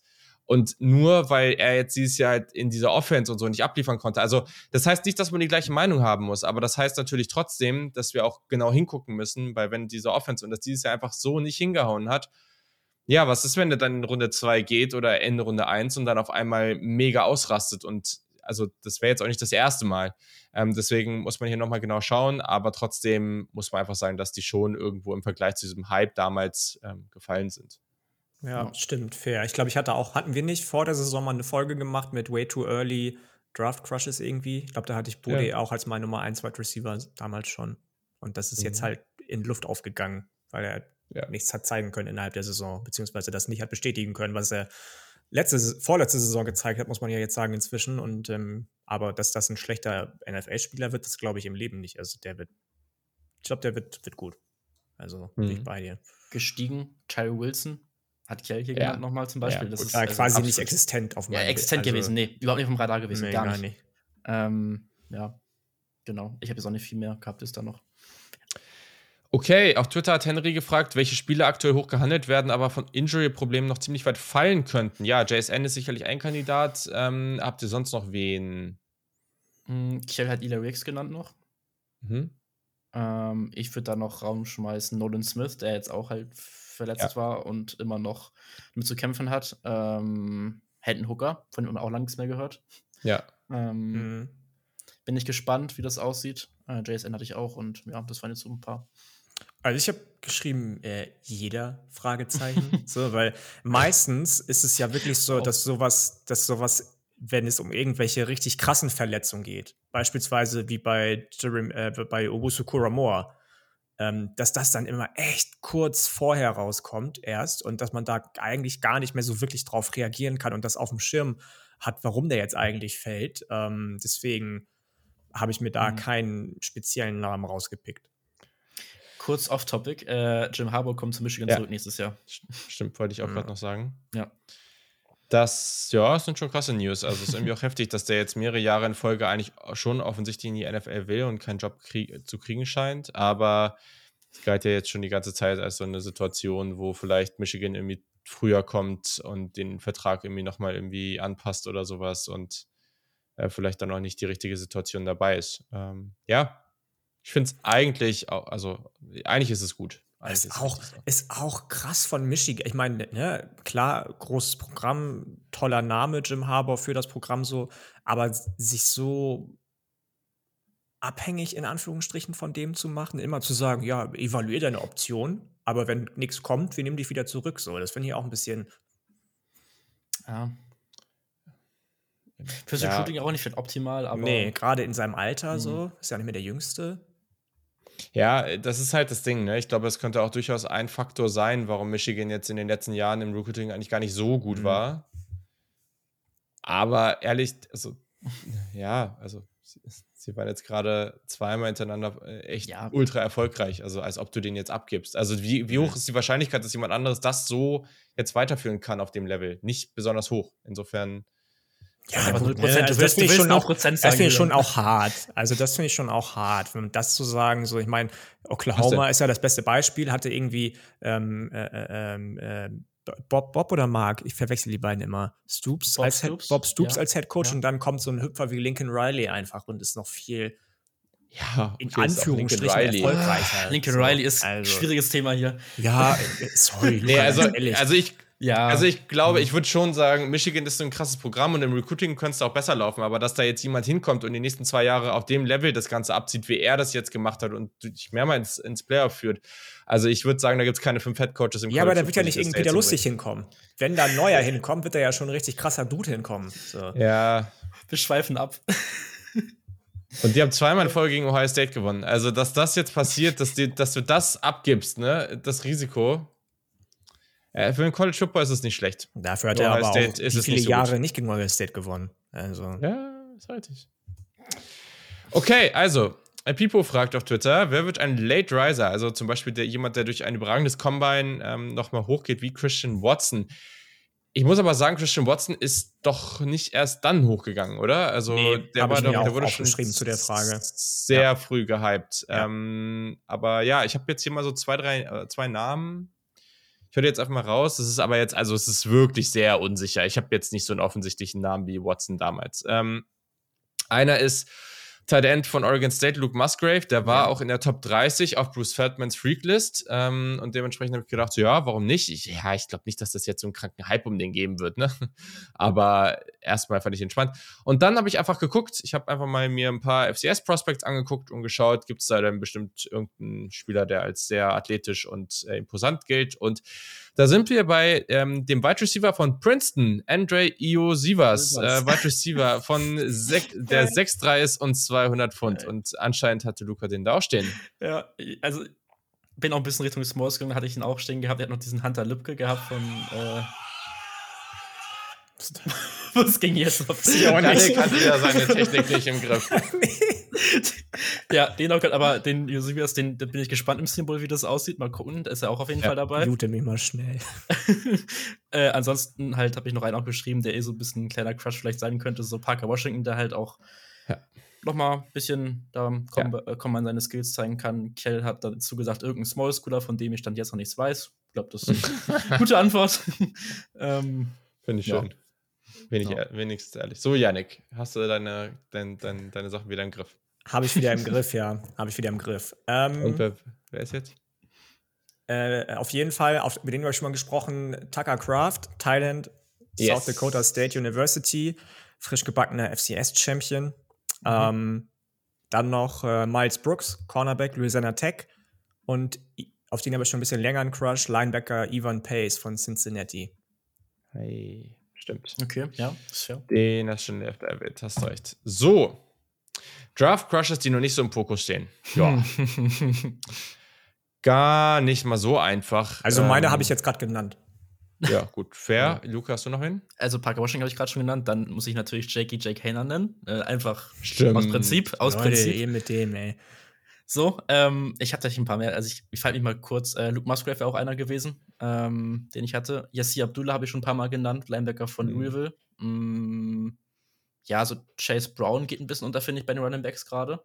Und ja. auch so ein Dude wie Cameron Peoples oder Keaton Mitchell von ja. äh, East Carolina. Auch ein sehr, sehr spannender oh. Spieler.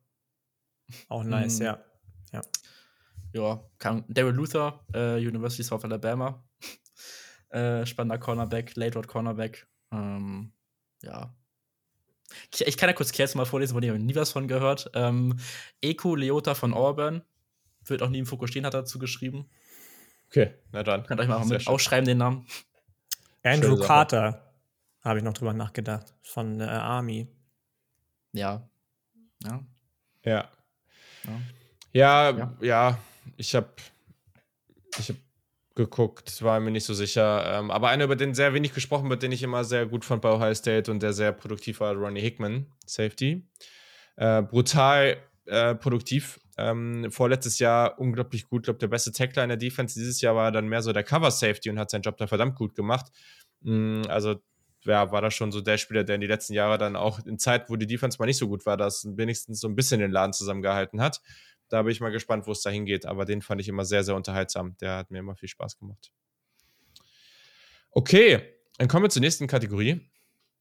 Die nennt sich, ja, da haben wir jetzt auch schon ein bisschen was zu gemacht. Ähm, die nennt sich Grand Scheme of Things. Ähm, und hier können wir durch ein paar Fragen schon relativ schnell durchgehen. Einmal hat Tim gefragt auf Twitter und Mike auf Instagram Einordnung der Klasse im Gegensatz zu den letzten Jahren. Und das haben wir eigentlich schon ziemlich beantwortet, oder? Ja, ich habe da nicht viel mehr neu zu sagen. Chell sagt top-heavy als die letzte insgesamt der Average. Ja. Trifft es eigentlich ganz gut, finde ich. Ja. Hat halt auch ein bisschen darunter gelitten, dass relativ viele Spieler dann noch überraschend zurück ja. sind. Ähm, das, ja, hilft nicht.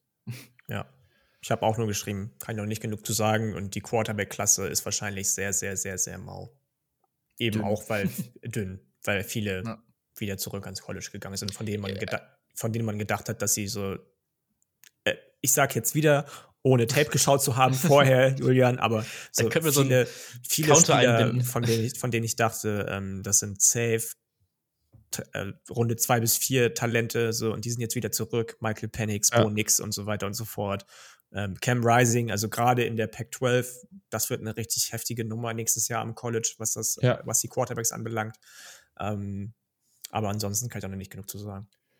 Muss aber sagen, im Vergleich zum letzten Jahr ist diese Quarterback-Klasse ziemlich gut. Also ich glaube, mhm. dieses Mal wird das jetzt nicht passieren, dass wir die typischen Top-Talente auf der Position dann irgendwie erst in Runde 3 oder sowas sehen. Also mhm.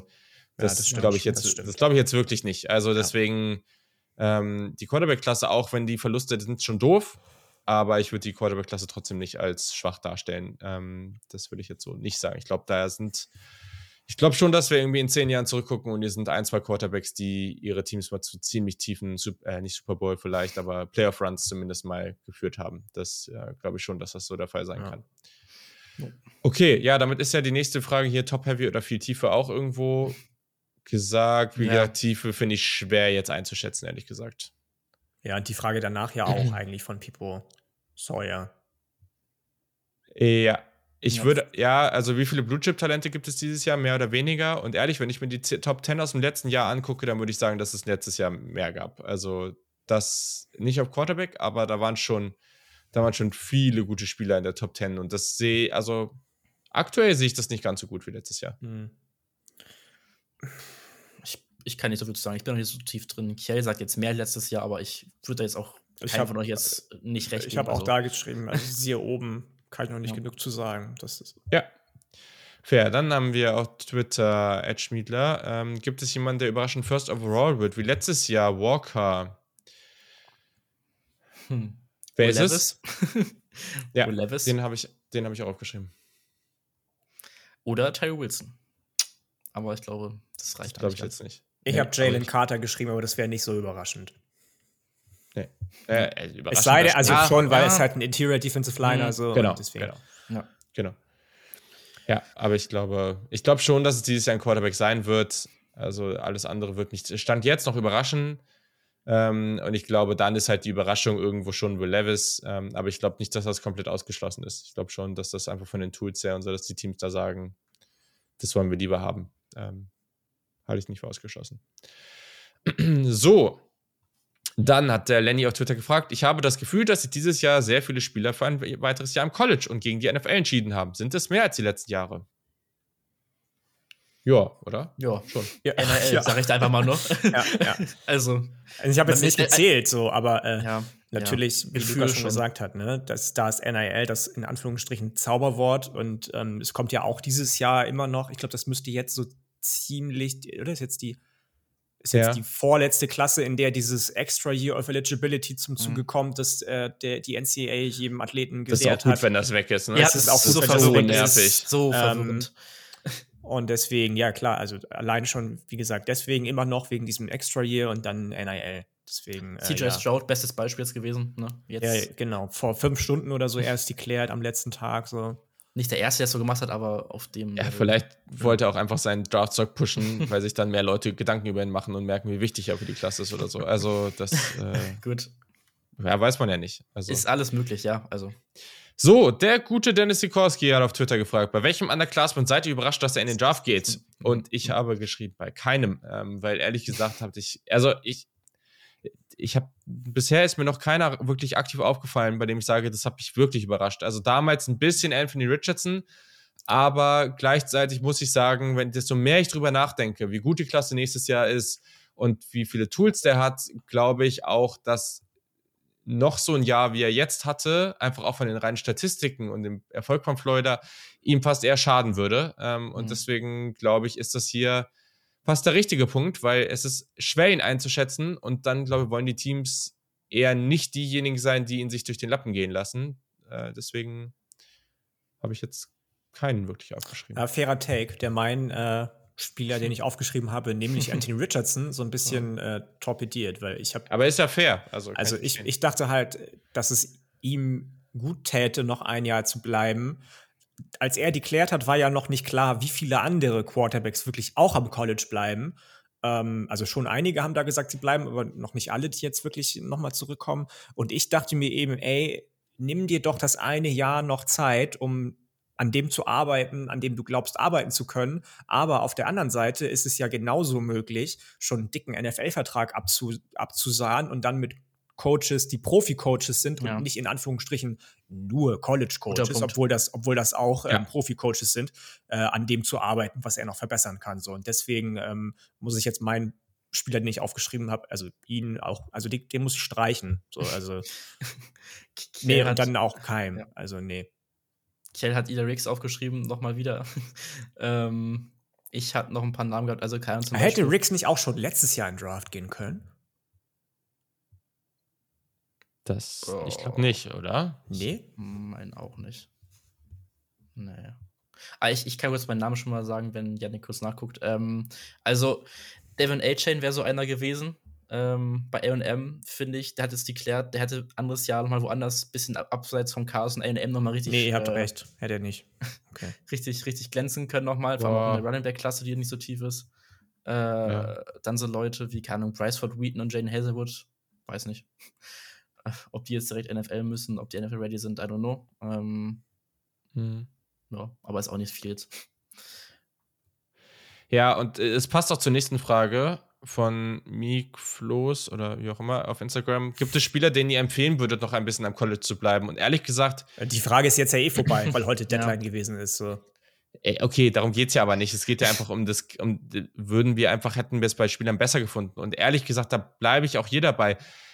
Keine Ahnung, ob das besser für Anthony Richardson ist, wenn er da bei mhm. Florida bleibt oder wenn er jetzt halt in die NFL kommt und da trainiert wird. Also dieses, er lernt dann noch ein Jahr, bevor er dann in die NFL geht. Wieso kann der in der NFL nicht lernen? Also ja, das ja. ist so. Stimmt. Ähm, und, und da die richtige Antwort am Ende wissen wir nicht und die wird von Spieler zu Spieler unterschiedlich sein, weil das Umfeld halt für den einen am College besser ist und für den anderen ja. in der NFL. Aber das wird zu ja, einfach, ja. Ja, aber also ja, Josh Allen hätte, wenn er noch zwei länger ein paar Jahre bei Wyoming hätte bleiben können, ich weiß nicht, ob das besser für ihn gewesen wäre, als wenn er bei Buffalo da gelernt hat. Also mhm. deswegen, mhm. das sagt sich dann immer so leicht, ja, der sollte das tun, der sollte sitzen und sonst wie. Ja, vielleicht sollte er halt auch einfach in der NFL spielen, gegen das Talent, gegen das er sich dann irgendwann durchsetzen muss. Weiß ich nicht. Ähm, deswegen, ja, nicht wirklich. Ja, also A-Chain hätte ich nochmal wieder genannt gerade. Ähm, ansonsten. Aber ist das so? Also ich, also ich weiß nicht. Also keine Ahnung, ich hätte ihn noch mal lieber noch mal woanders gesehen, abseits von jetzt der A&M Offense. Ist aber so persönliches. Aber da ist er auch herausgestochen, als der einzige ja, das, Spieler, genau, das, das, das, ja, das ist das Argument, was ich dagegen halten würde gerade, ja, genau.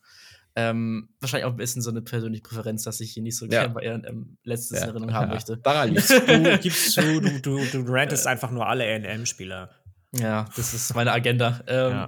Kjell hat noch aufgeschrieben, halt äh, Parker Washington mit Drew sehen hätte er cool gefunden, aber empfohlen hätte er es ihm auch nicht. Ähm, bisschen eh dann bei mir. Vor allem, wenn, sich dann, wenn der herausstellt, dass Drew gar nicht so gut ist. Gott bewahre. sowas, sowas sagen wir hier nicht in diesem Podcast. Das ist, oh, doch. Also einfach nein. Du hast doch nur Angst, dass Ohio State vom Thron gestoßen wird. Nee, sind, wurden sie doch schon. Also, was soll denn das jetzt? Ja, gut, okay, fair. Also, ähm. Welcher Take zum letzten Draft gefällt euch am besten nach einer ganzen Saison NFL? Dude, keine Ahnung. Ja, da bin ich sehr eindeutig. Ähm, Tarek Woolen ist in der Runde 5 gegangen, glaube ich. Mhm. Und ich hatte ihn in meiner Top 30 einfach durch die Trades. Äh, ja, wir hatten ja, den, hatten den äh, auch irgendwie auf unserem, in unserer Cornerback-Folge beide auf 7, glaube ich, ne? Boah, nee, so spät Ranking? nicht. Das muss ich jetzt mal gucken hier. Meine, das, wir hatten den beide auf sieben. Ich hatte den. Nee. Nee? jetzt muss das hier mal schneller laden, was ich hier öffnen will, damit wir das jetzt hier auch uns schnell angucken können. Ähm, also Aber ich kann mal sagen, ich habe jetzt nichts spontan dazu, weil ich jetzt keinen wirklichen Take hatte letzte Draft-Season so, der krass war. Von daher. Ja, ich habe jetzt mal nichts aufgeschrieben. Kerl geschrieben, noch Late Round Shot of Quarterbacks sind Value AF. ähm. ich hatte ihn auf sechs sogar. Ich hatte ihn auf 5. Siehst du. Bam, ja. läuft bei uns. Ja, was nicht so gut gelaufen ist, ist, dass ich Source Gardner als Cornerback 3 hatte. Das war natürlich jetzt hatte nicht ihn auf so 1. Richtig genäht. Ja, also gefällt mir sehr gut. ja, ja, ja. Aber das war krass. Also, das verstehe ich. Klar kann man das jetzt so einfach sagen, aber ich habe es auch damals nicht verstanden, dass jemand wie Terry Woolen, der. Also, es gibt halt gute Trades und es gibt halt Sachen, die gibt es einfach nicht. Und das ist Terry Woolen. ähm, und das, darauf wette ich halt einfach. Also da, mhm. das ist, ja. Ja. Ja, aber das ist sehr gut. Perfekter Übergang hier an der Stelle. Zum Draft-Prozess und zu einer Frage, die uns gleichzeitig äh, zu unserem neuen Draft-Grading bringt, was wir alle zusammen uns ausgedacht haben und alle, oder äh, wir haben das ein bisschen abgeguckt, wir wollen jetzt hier mal nicht so tun, als ob wir hier so innovativ wären, aber auf jeden Fall uns einen guten, einen guten Weg erstmal für uns gefunden haben. Das werden wir sicherlich über die Jahre anpassen, aber genau. Äh, auf Twitter hat Tim Schlappohr gefragt, kleines Scouting 101, welches, welche Positionen ähm, und wie vorgehen am besten? Ja, die Frage, zweite Frage verstehe ich jetzt nicht so, nicht so gut. Nee, ja, auch nicht. Also, ich habe es jetzt so verstanden. Also, ich habe mal kurz, was ich kurz dazu sagen würde, bevor jetzt unserem System kommt. Ja. Ne? Das da habe ich jetzt mal rausgelassen. Also, am Anfang, glaube ich, war es für mich wichtig, als ich reinkomme in so ein bisschen ins Scouting und so, dass man sich erstmal eine Position raussucht, die einem Spaß anzugucken. Das sind meistens ja. die Skill Positions, Running Back, Quarterback, Receiver, so die klassischen. Ähm, und dann halt, ja, zweite Frage, einfach erstmal gucken, wer im Konsens so auf allen möglichen Seiten so ganz gut ist, von dem sich ein bisschen was angucken. Ähm, ja. Und dann ein bisschen tiefer gehen, wenn man da Zeit zu hat, Lust zu hat und ja. Ja. Viel mehr kann ich auch nicht sagen. Ich weiß gar nicht, ob ich äh, so aus der Retrospektive betrachtet, aus meinen letzten zwei Jahren Erfahrung Draft ähm, oder Tape Scouting immer sagen würde, ich würde mir immer zuerst die Spieler angucken, die der, die der Konsens auch hoch hat. Weil das natürlich auch deine eigene Evaluation extremst beeinflusst, wenn du immer nach Listen guckst, wer hat wen anders oder wer, welche anderen Leute haben diese Leute sehr hoch und deswegen gucke ich die an. So. Ich, ja, ich meine, nur zum Reinkommen ist vielleicht nicht schlecht, wenn man noch gar nicht so viel gemacht hat. Das war jetzt darauf bezogen. Also ich mache es ah, okay. auch nicht mehr so, aber am Anfang habe ich es so mhm. gemacht und erstmal so ja. ein bisschen auch Gefühl zu bekommen, was überhaupt so wichtig ist und keine Ahnung. Ja, äh, man, ist ja eigentlich egal, wie man es macht. Man kann ja, ja, auch hingehen und einfach irgendein College-Spiel gucken oder irgendeine Liste angucken und sagen, ja, okay, den Spieler finde ich jetzt spannend, dann guckt man den an, guckt, wie man den bewertet und danach kann man sich ja auch nochmal andere Bewertungen angucken und das damit ja. ein bisschen abgleichen. Heißt ja auch nicht, dass die eigene Bewertung dann schlechter ist als die andere. Ähm, das, also, das ist ja völlig fair, aber dann kann man sich halt ein bisschen so ran, ja, bewegen. Ich habe jetzt vielleicht ein bisschen, das ist jetzt noch nicht der erste Schritt, also der erste Schritt ist garantiert eher das, was Luca gesagt hat. Ich habe jetzt mal gesagt, wenn ihr danach sagt, ihr wollt das ein bisschen mehr machen, für mich ist wichtig, sich ein gutes Template zu erstellen, dass man da praktisch so seine ganzen Punkte hat, die man dann immer abarbeiten will. Also das heißt, Vereinheitlichung. So. Genau, ne? Also du hast halt, du guckst den Spieler an und dann guckst du dir halt an, okay, irgendwie, wo spielt der, was für eine Position, was hat er für Statistiken gehabt, ähm, weiß nicht, was ist der Background vielleicht auch ein bisschen, ähm, dann irgendwie Größe, Gewicht, ähm, Alter. Also einfach erstmal so die Sachen eintragen und dass man erstmal so ein grobes Gesamtbild von diesem Spieler hat. War der ultra produktiv? War der vielleicht gar nicht produktiv? Und so weiter und so fort. Ähm, genau, dann geht es weiter, Tape anschauen, Notizen machen und letztendlich in irgendeine Art von Grade einfließen lassen. Und das kann am Anfang auch sein, dass man einfach sagt, ja, ich finde den jetzt gut und deswegen finde ich den für, passend für Runde 2. So, fertig.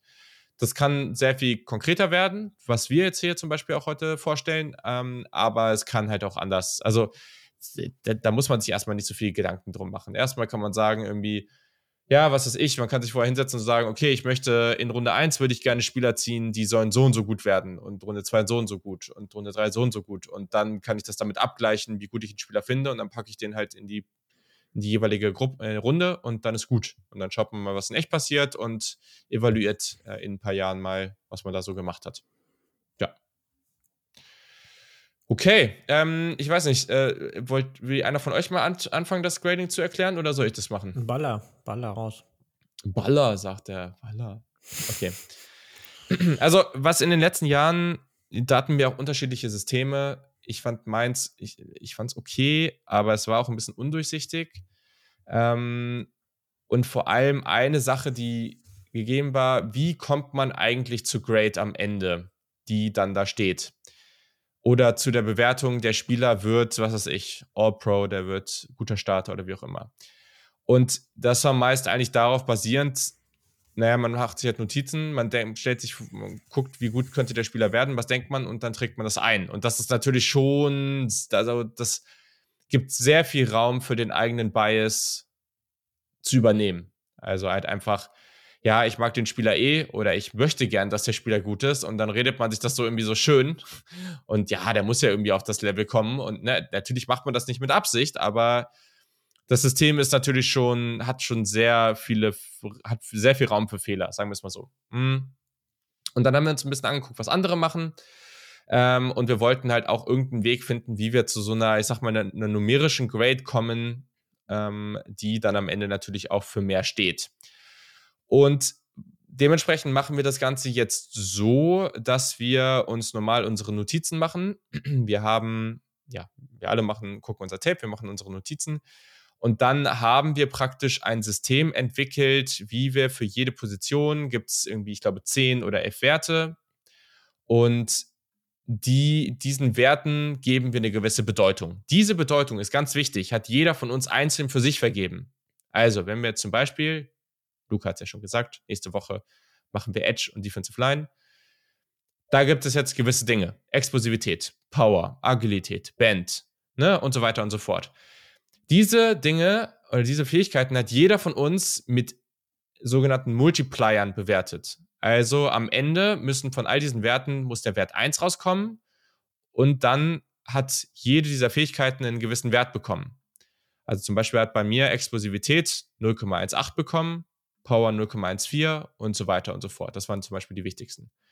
Gewisse Prozentzahl, wie wichtig wir diese Trades finden, auch irgendwo dann. Genau, genau. Ne? Es steht dafür, wie wichtig, wenn du jetzt, du hast 1 und du musst oder du hast 100 und du musst diesen Werten dann so und so viel Wert geben. Ne? Also zum Beispiel, du findest eine Sache super wichtig äh, und gibst deswegen, vergibst deswegen 25 von 100 Punkten und dementsprechend ist das der wichtigste, die wichtigste Fähigkeit, die Spieler X auf Position X haben kann. Zum Beispiel als Edge. genau.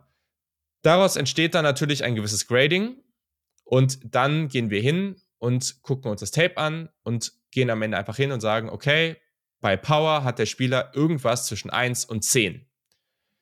Wichtig dabei ist, 5 ist Durchschnitt. Also es ist nicht wie bei Madden oder sowas, dass wenn am Ende irgendwie 63 oder 6,3 rauskommt, dass der Spieler schlecht ist. Nein, 6,3 ist überdurchschnittlich zum Beispiel. Ne? Also wenn ich jetzt einem Spieler bei Power 6 gebe, dann ist der Spieler immer noch über.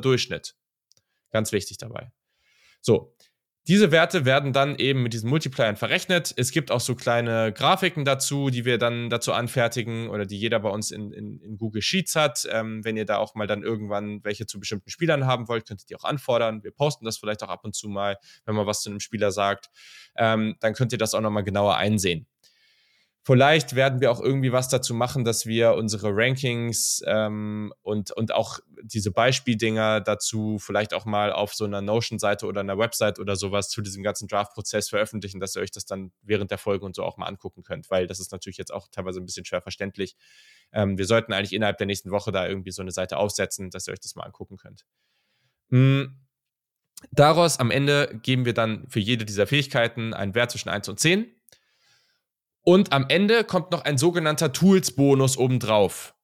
Hierbei geht es darum, äh, naja, also natürlich ist die Athletik schon irgendwo mit drin bei diesen Werten. Ne? Klar, wenn du wenn es um Power oder Explosivität gibt, ist die Athletik schon irgendwo mit drin. Aber Tools und Athletik generell, auch Tools können auch lange Arme sein ähm, oder Größe sein oder oder oder. Ähm, das ist einfach so wichtig und es gibt einfach Spieler, die Anthony Richardson ist ein gutes Thema, die vielleicht in gewissen technischen Themen noch nicht so weit sind, die wir aber extrem wertvoll finden, also die Athletik extrem wertvoll finden und sagen, dieser Spieler hat dadurch ein größeres Potenzial. Deswegen können diese Spieler diesen sogenannten Tools-Bonus bekommen.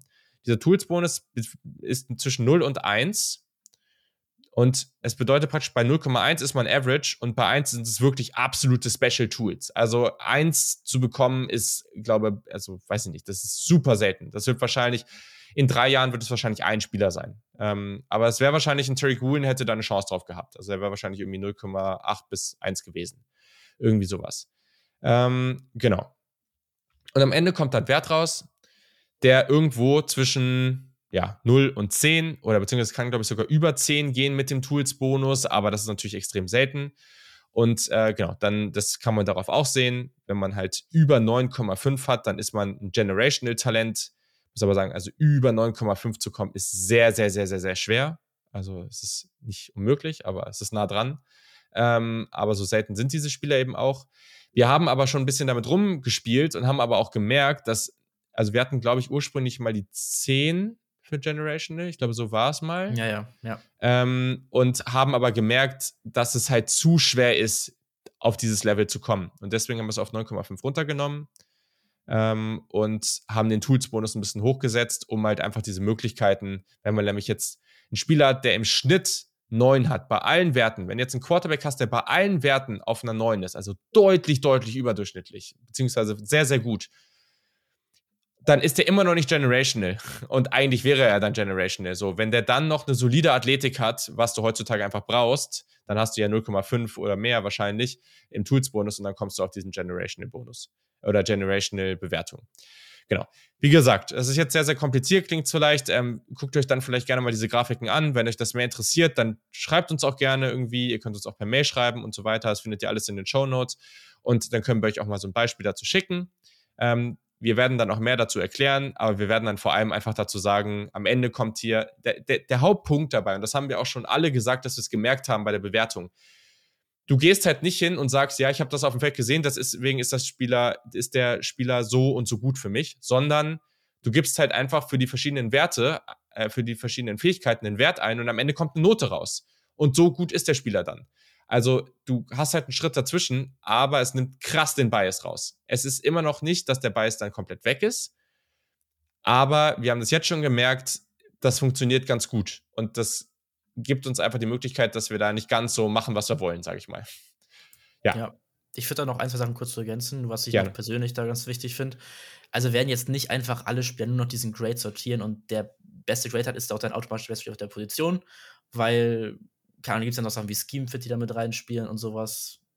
Denke ich mal, ist dann noch eine Sache. Ähm, aber werden uns da schon dran orientieren, glaube ich. Ähm, ja. Kommt drauf an. Also weiß also, nicht, also, je nachdem, jetzt nicht, also mein Ranking wird ja, schon so aussehen. Das kannst du ja vorher nicht evaluieren. Du kannst ja nicht vorher sagen, Wide Receiver X hat jetzt eine Note von 9,2.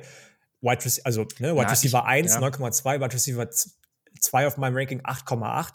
Trotzdem finde ich irgendwie Wide Receiver 2 geiler, weil ich glaube, dass der zu einem Team kommt, das besser zu ihm passt. Also das kannst du ja vorher nicht sagen. Ja, das war jetzt auch vielleicht gar nicht, also es war nicht auf diese großen Sprünge bezogen, mehr auf so kleinere Zwischensprünge. Also nicht von, keine Ahnung, wenn wir alles, was kleiner als 0,2 auseinander ist oder sowas, vielleicht die Richtung. Also du sagst praktisch essentiell, Quentin Johnson hat eine 8,3 und Jackson Smith und Jigba hat eine 8,4 und der Ex-Receiver ist wichtiger und deswegen zum Beispiel. So die Richtung gehen mäßig vom Spielertypen ja, ja, halt so. Ja, das meine ich jetzt. Ah, okay. Nicht so krass jetzt, wie Janik meinte, aber wir wissen, schwierig ausgedrückt, aber ja. Ja, das gleiche ist ja auch mit Positionen, ne? Also Bijan ja. wird wahrscheinlich verdammt gut aussehen, aber ja. er wird halt trotzdem nicht am Ende, also in dem Big Board wird er vielleicht, es ist die Frage auch, ne? Da macht jeder, macht jeder anders. Die ein paar Leute machen den Big Board halt einfach höchster Wert fertig, äh, würden aber anders draften und andere lassen in das Big Board auch gleich die Position mit einfließen, wo ich immer mehr hinkomme, dass das schon irgendwie sinnvoll ist. Aber gut, ja.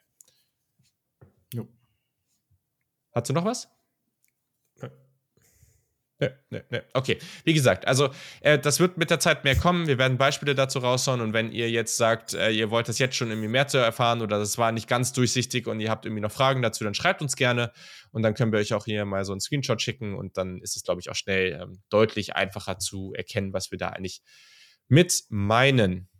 So, jetzt geht's weiter. Ähm, wir haben nämlich schon sehr fortgeschritten in der Zeit an diesem späten Abend. Ähm, so, Ah, den habe ich noch nicht geschrieben.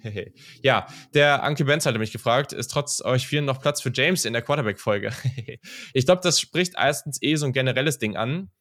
Das erklären wir euch dann ab der nächsten Folge, wie wir das machen. Wir werden jetzt nicht das genauso machen wie vorher, dass wir einfach alle nacheinander sagen, ja, das ist mein zehnter Platz und das ist mein neunter Platz. Also es wird ja ultra kompliziert.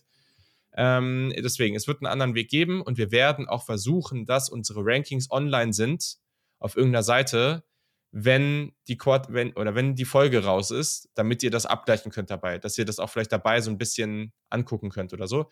Aber wir werden einen anderen, anderen Modus fahren, um das vielleicht ein bisschen übersichtlicher zu gestalten. Hoffentlich funktioniert es. Es wird nicht einfach und wir hoffen, dass Platz für James ist. Ich habe ihm noch gar nicht geschrieben. Das wollte ich eigentlich heute gemacht haben.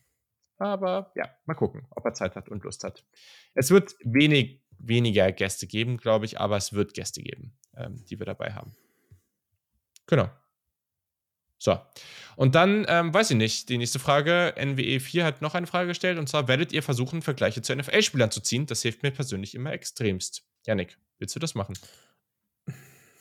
Es ist natürlich für die Zuhörer und ZuhörerInnen immer schön, gerade wenn es darum geht, wer könnte jetzt irgendwie Nachfolger von Spieler XY in meinem Team sein? Passt der meinetwegen jetzt, wenn was weiß ich, wenn irgendwas ist, ist, spielt Julio Jones noch bei den Titans? Nein.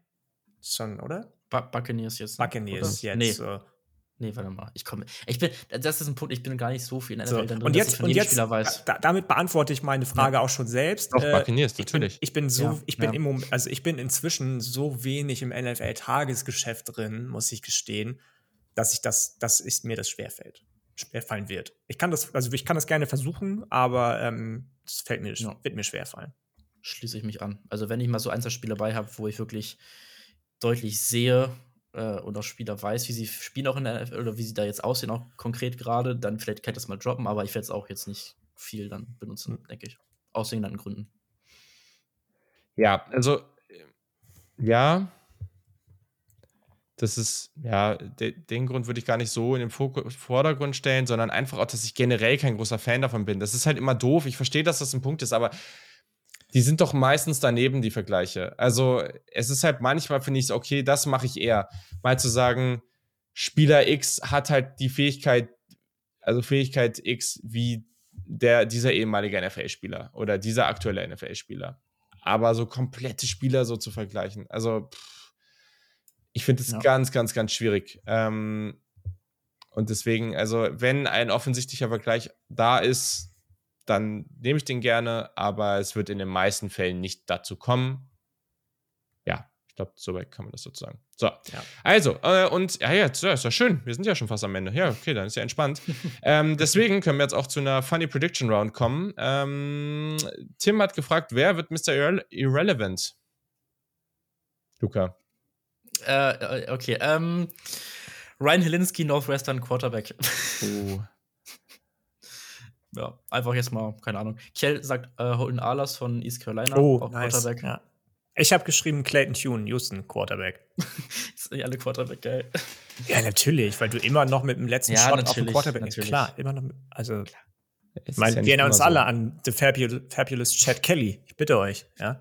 Ja, stimmt. Also, doch, ja. Ja, ach man, ja, ich wollte das Gleiche machen, aber ich habe den Quarterback noch nicht so richtig.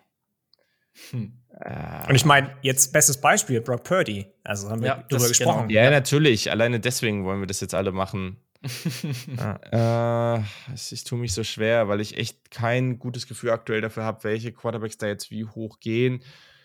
Ich habe auch mal über Aiden O'Connell nachgedacht, aber der soll ja wohl auch gar nicht so. Also, es gibt wohl auch ein paar NFL-Teams, die den ganz gerne mögen. Es gibt so ein paar Spieler, die sind echt völlige Wildcards für mich, ne? Aiden O'Connell, auch hier. Ähm, Cameron Ward. Ist der eigentlich reingegangen? Nee, der ist nicht drin. Ist der nicht reingegangen? Nee, nee. Ah, okay, bleibt, ich dachte. Ich noch. Also, äh, aber hier, was ist hier mit Dings? Ähm, hier ist Stanford Quarterback. Ähm, Tanner McKee. McKee. Ist der reingegangen? Musste der überhaupt reingehen? Ich glaube, der ist drin. Also, ne? Ja, okay. Ähm, aber äh, da, den, also das sind immer so Namen, so ich habe keine Ahnung, ob der am Ende in Runde 2 oder 5 geht. Malik Cunningham. Also, Oh, Malik. Ja. Malik, ja, ja, das ist. Ja, aber ist auch so ein geht, Kandidat. Eventuell. Ja, aber der aber geht ich glaube, der hat so viele Tools, der hat so viele Tools. Ja, der geht früher ja. so, ne? Ja. Also, boah, ich muss ja jetzt hier irgendwen sagen. Was sind denn da noch für Quarterbacks, die da so rumlaufen? Ich habe da schon gute äh, Namen genannt. Haben wir hier irgendwo eine Liste? DTA. ja, ja, aber da glaube ich auch, dass er zu viel Tools hat ja. und früher geht. Ne? Also wir haben auch noch einen Jan Hall, auf den bin ich auch noch gespannt was mit hm. dem ist, weil der ja schon durchaus auch jetzt. Am Ende, am Ende wird es einfach irgendein random Linebacker oder Teil von einem FCS-Team. Ja, gut, das ist ja auch nicht das ganz unwahrscheinlich, ne? Ähm, so, die sind alle nicht gegangen. Hier, was ist eigentlich mit dem? Ist der gegangen? Ist Rocky Lombardi drin? oh Gott. Also von Dude. wie lange er am College ist, müsste er langsam mal Wo ist der ja. jetzt gewesen? Bei NYU irgendwie FCS? Ja, Northern Illinois. Northern Illinois. Ist aber sogar Mac jetzt gewesen. Ich wollte gerade sagen, das ist nicht ja. FCS. Ach nee, stimmt. Oh, nee, ich war bei Incarnate Word, Entschuldigung. Ja, ich muss mal gucken. Boah, das ist, da bin ich jetzt gerade echt lost hier. Aber der, ja, yo, der ist ja auch schon ein bisschen länger unterwegs. Der müsste ja reingegangen sein, genau. ne? Ja, und denn ich Draco halt Malfoy 2, ey. Draco Malfoy. Alter Schwede. Ja, der ist ja hier schon, der, der hat auch einen lustigen Namen. Dann nehme ich jetzt mal ihn hier. Ach, keine Ahnung. Der Rocky. Das ist halt echt nicht so leicht. Ähm, ja, okay, cool. Ja, und dann noch eine Frage, die hat so, ja, die hat jetzt so ein Hype, College-Hype, ähm, NFL-Draft. Äh, auf Instagram hat Marci Nasitz, Assets, wie auch immer, keine Ahnung, ähm, gefragt, Fantasy Pipeline, ihr habt Texas Tech, dürft ein neues wählen und die Top Colleges sind schon weg.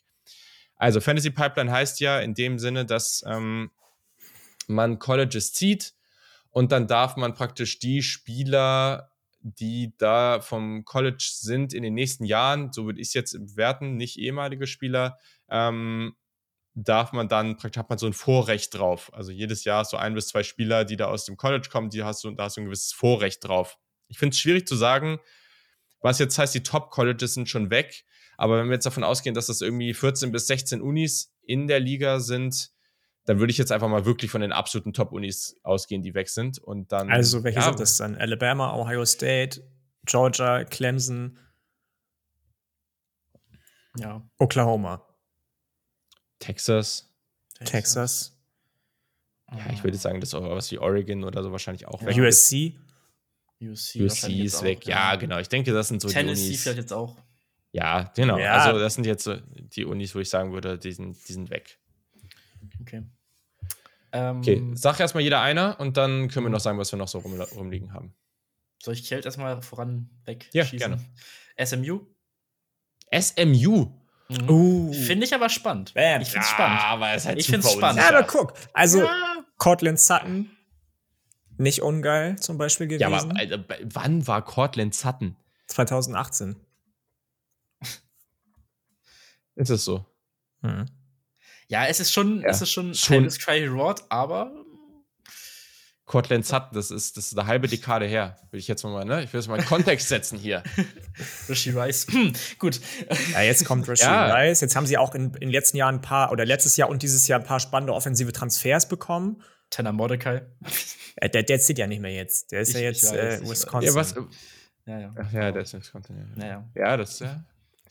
Ich glaube, das ist jetzt viel Foreshadowing und viel Zukunftsmusik, aber die Pac-12 wird ja wahrscheinlich in Zukunft auch nochmal expandieren. Ich glaube fest daran, dass SMU. Oder aufgelöst. Oder aufgelöst. Wenn sie expandieren, glaube ich, dass SMU eines der Teams ist, das sie als erstes ansprechen werden. Dann ist es ein Power 5 Team mit geilem Standort so. Ähm, die haben auch nicht wenig Kohle. Und ich glaube schon, dass da was gehen kann. Aber ich habe zum Beispiel Houston geschrieben. Weil ich ja. jetzt glaube, in Zukunft ja. in der Big 12 und als richtig krasse große Schule mit viel Geld auch, ähm, man, die haben jetzt wieder dieses Jahr, glaube ich, vier Four-Stars gesigned, kann, ist, da, ist da einiges möglich. Okay. Fair, ja, also äh, der ist aber interessant, ne, weil das ja wieder ein bisschen was anderes ist, so. Also ich war mir halt auch nicht sicher, ähm, was die Top Colleges sind. So, ja, und das, deswegen habe ich zum Beispiel Oregon nicht genommen. Ja, das ist ja auch fair. Boah, Alter, aber SMU an der Pick 12 wäre halt auch geografisch schon wieder so. Ja, aber wie aber random ist UCF in der ja. Big 12? Also ja, ich weiß. Natürlich ist es eh für den Arsch, aber ich finde es egal. Okay. Hm? Mach du mal, Jörn. Erst mal. Ah, ich muss mich jetzt hier entscheiden. Ja, ich auch. Deswegen wollte ich dich vorschicken. Hm. ich bin gespannt, ob das zweite, was ich habe, ihr dann äh, gleich vorweggenommen habt. Ja, eine. Oh, ja, ich gehe erstmal mit. Äh, das ist jetzt, ja, ich glaube, die gehört jetzt aktuell nicht zu den Schulen. Ich gehe mit Florida State. Ich glaube, die sind ja, halt oh, krass ja, nice. auf dem ein, Weg nach vorne.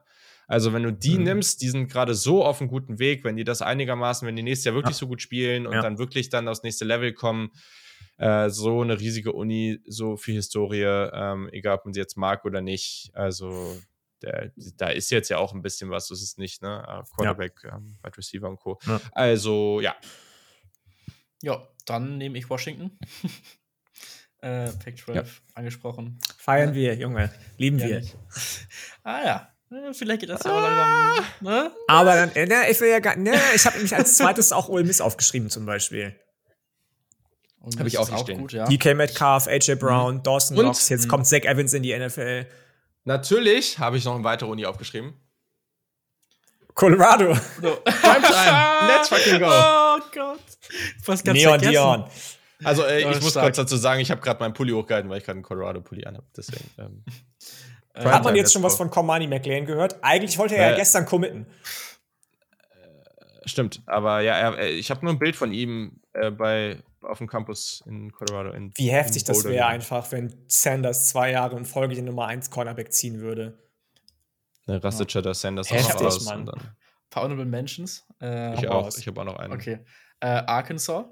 wäre eine Sache vielleicht noch. Ja. Jalen Burks rausgebracht, das ist ein Rocket Sand, der da durchkommt. Äh, KJ. Ja. KJ, genau. Also, das fände ich spannend. So, das ist wirklich jetzt schon ein Longshot, aber eventuell sogar South Carolina mit Shane Beamer jetzt. Mal gucken. Ja, fair. Die ja, haben auch SEC. viele, viele äh, okay Wide Receiver rausgebracht. Ja. So. ja. Ja. Genau. Ich hätte doch, was hatte ich noch aufgeschrieben? Ja, UNC, aber ich weiß nicht, wenn UNC mhm. schon vergeben war, aber es ja, ja, aber, boah, aber UNC ist naja, gerade auch echt am Scheideweg so ein bisschen. Also mhm. ich Da ja. kommt es auch echt drauf an, ob Mac Brown ja. sich mal ein bisschen anpasst. Ja, gut. Ist aber, auch aber wenn man jetzt auf die letzten Jahre guckt, ne, Running Backs waren da viele gute, da sind auch gerade einige gute, du hast Drake May, du hast Josh Downs, also da ja, kommt schon auch regelmäßig. Und vor allem halt fantasy-relevante Positionen, ne? Genau, Yami Brown, ähm, der ist schon ein bisschen was. Ja, einen Namen haben wir eben noch genannt, das ist jetzt die letzte Uni, die ich habe, Wisconsin. Also ja, da wird, da wird, da wird sich mhm. offensiv massiv was verändern. Ja. Äh, Tanner ja. Mordecai, das passt so überhaupt nicht zu dem, was da in den letzten Jahren passiert ist. Ähm, also entweder das geht völlig durch die Decke oder die werden da einfach komplett eingehen.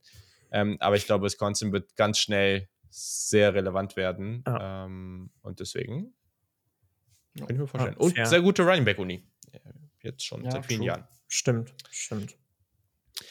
Okay, ja, jetzt habe ich unten nur noch stehen, neues Grading-System erklären und das haben wir schon gemacht. Ja, perfekt. Also, liebe Leute, wir sind unter hm. zwei Stunden geblieben. Es ist zwei Minuten vor zwölf. Wir freuen Geil. uns cool. sehr auf die gesamte Draft-Season mit euch. Bitte, also meldet euch echt einfach, wenn ihr immer, wenn immer ihr Fragen habt, wenn immer ihr euch irgendwas wünscht, wenn immer ihr irgendwas starten wollt, keine Ahnung.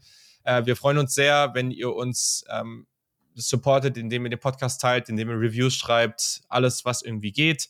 Ähm, hört alle rein.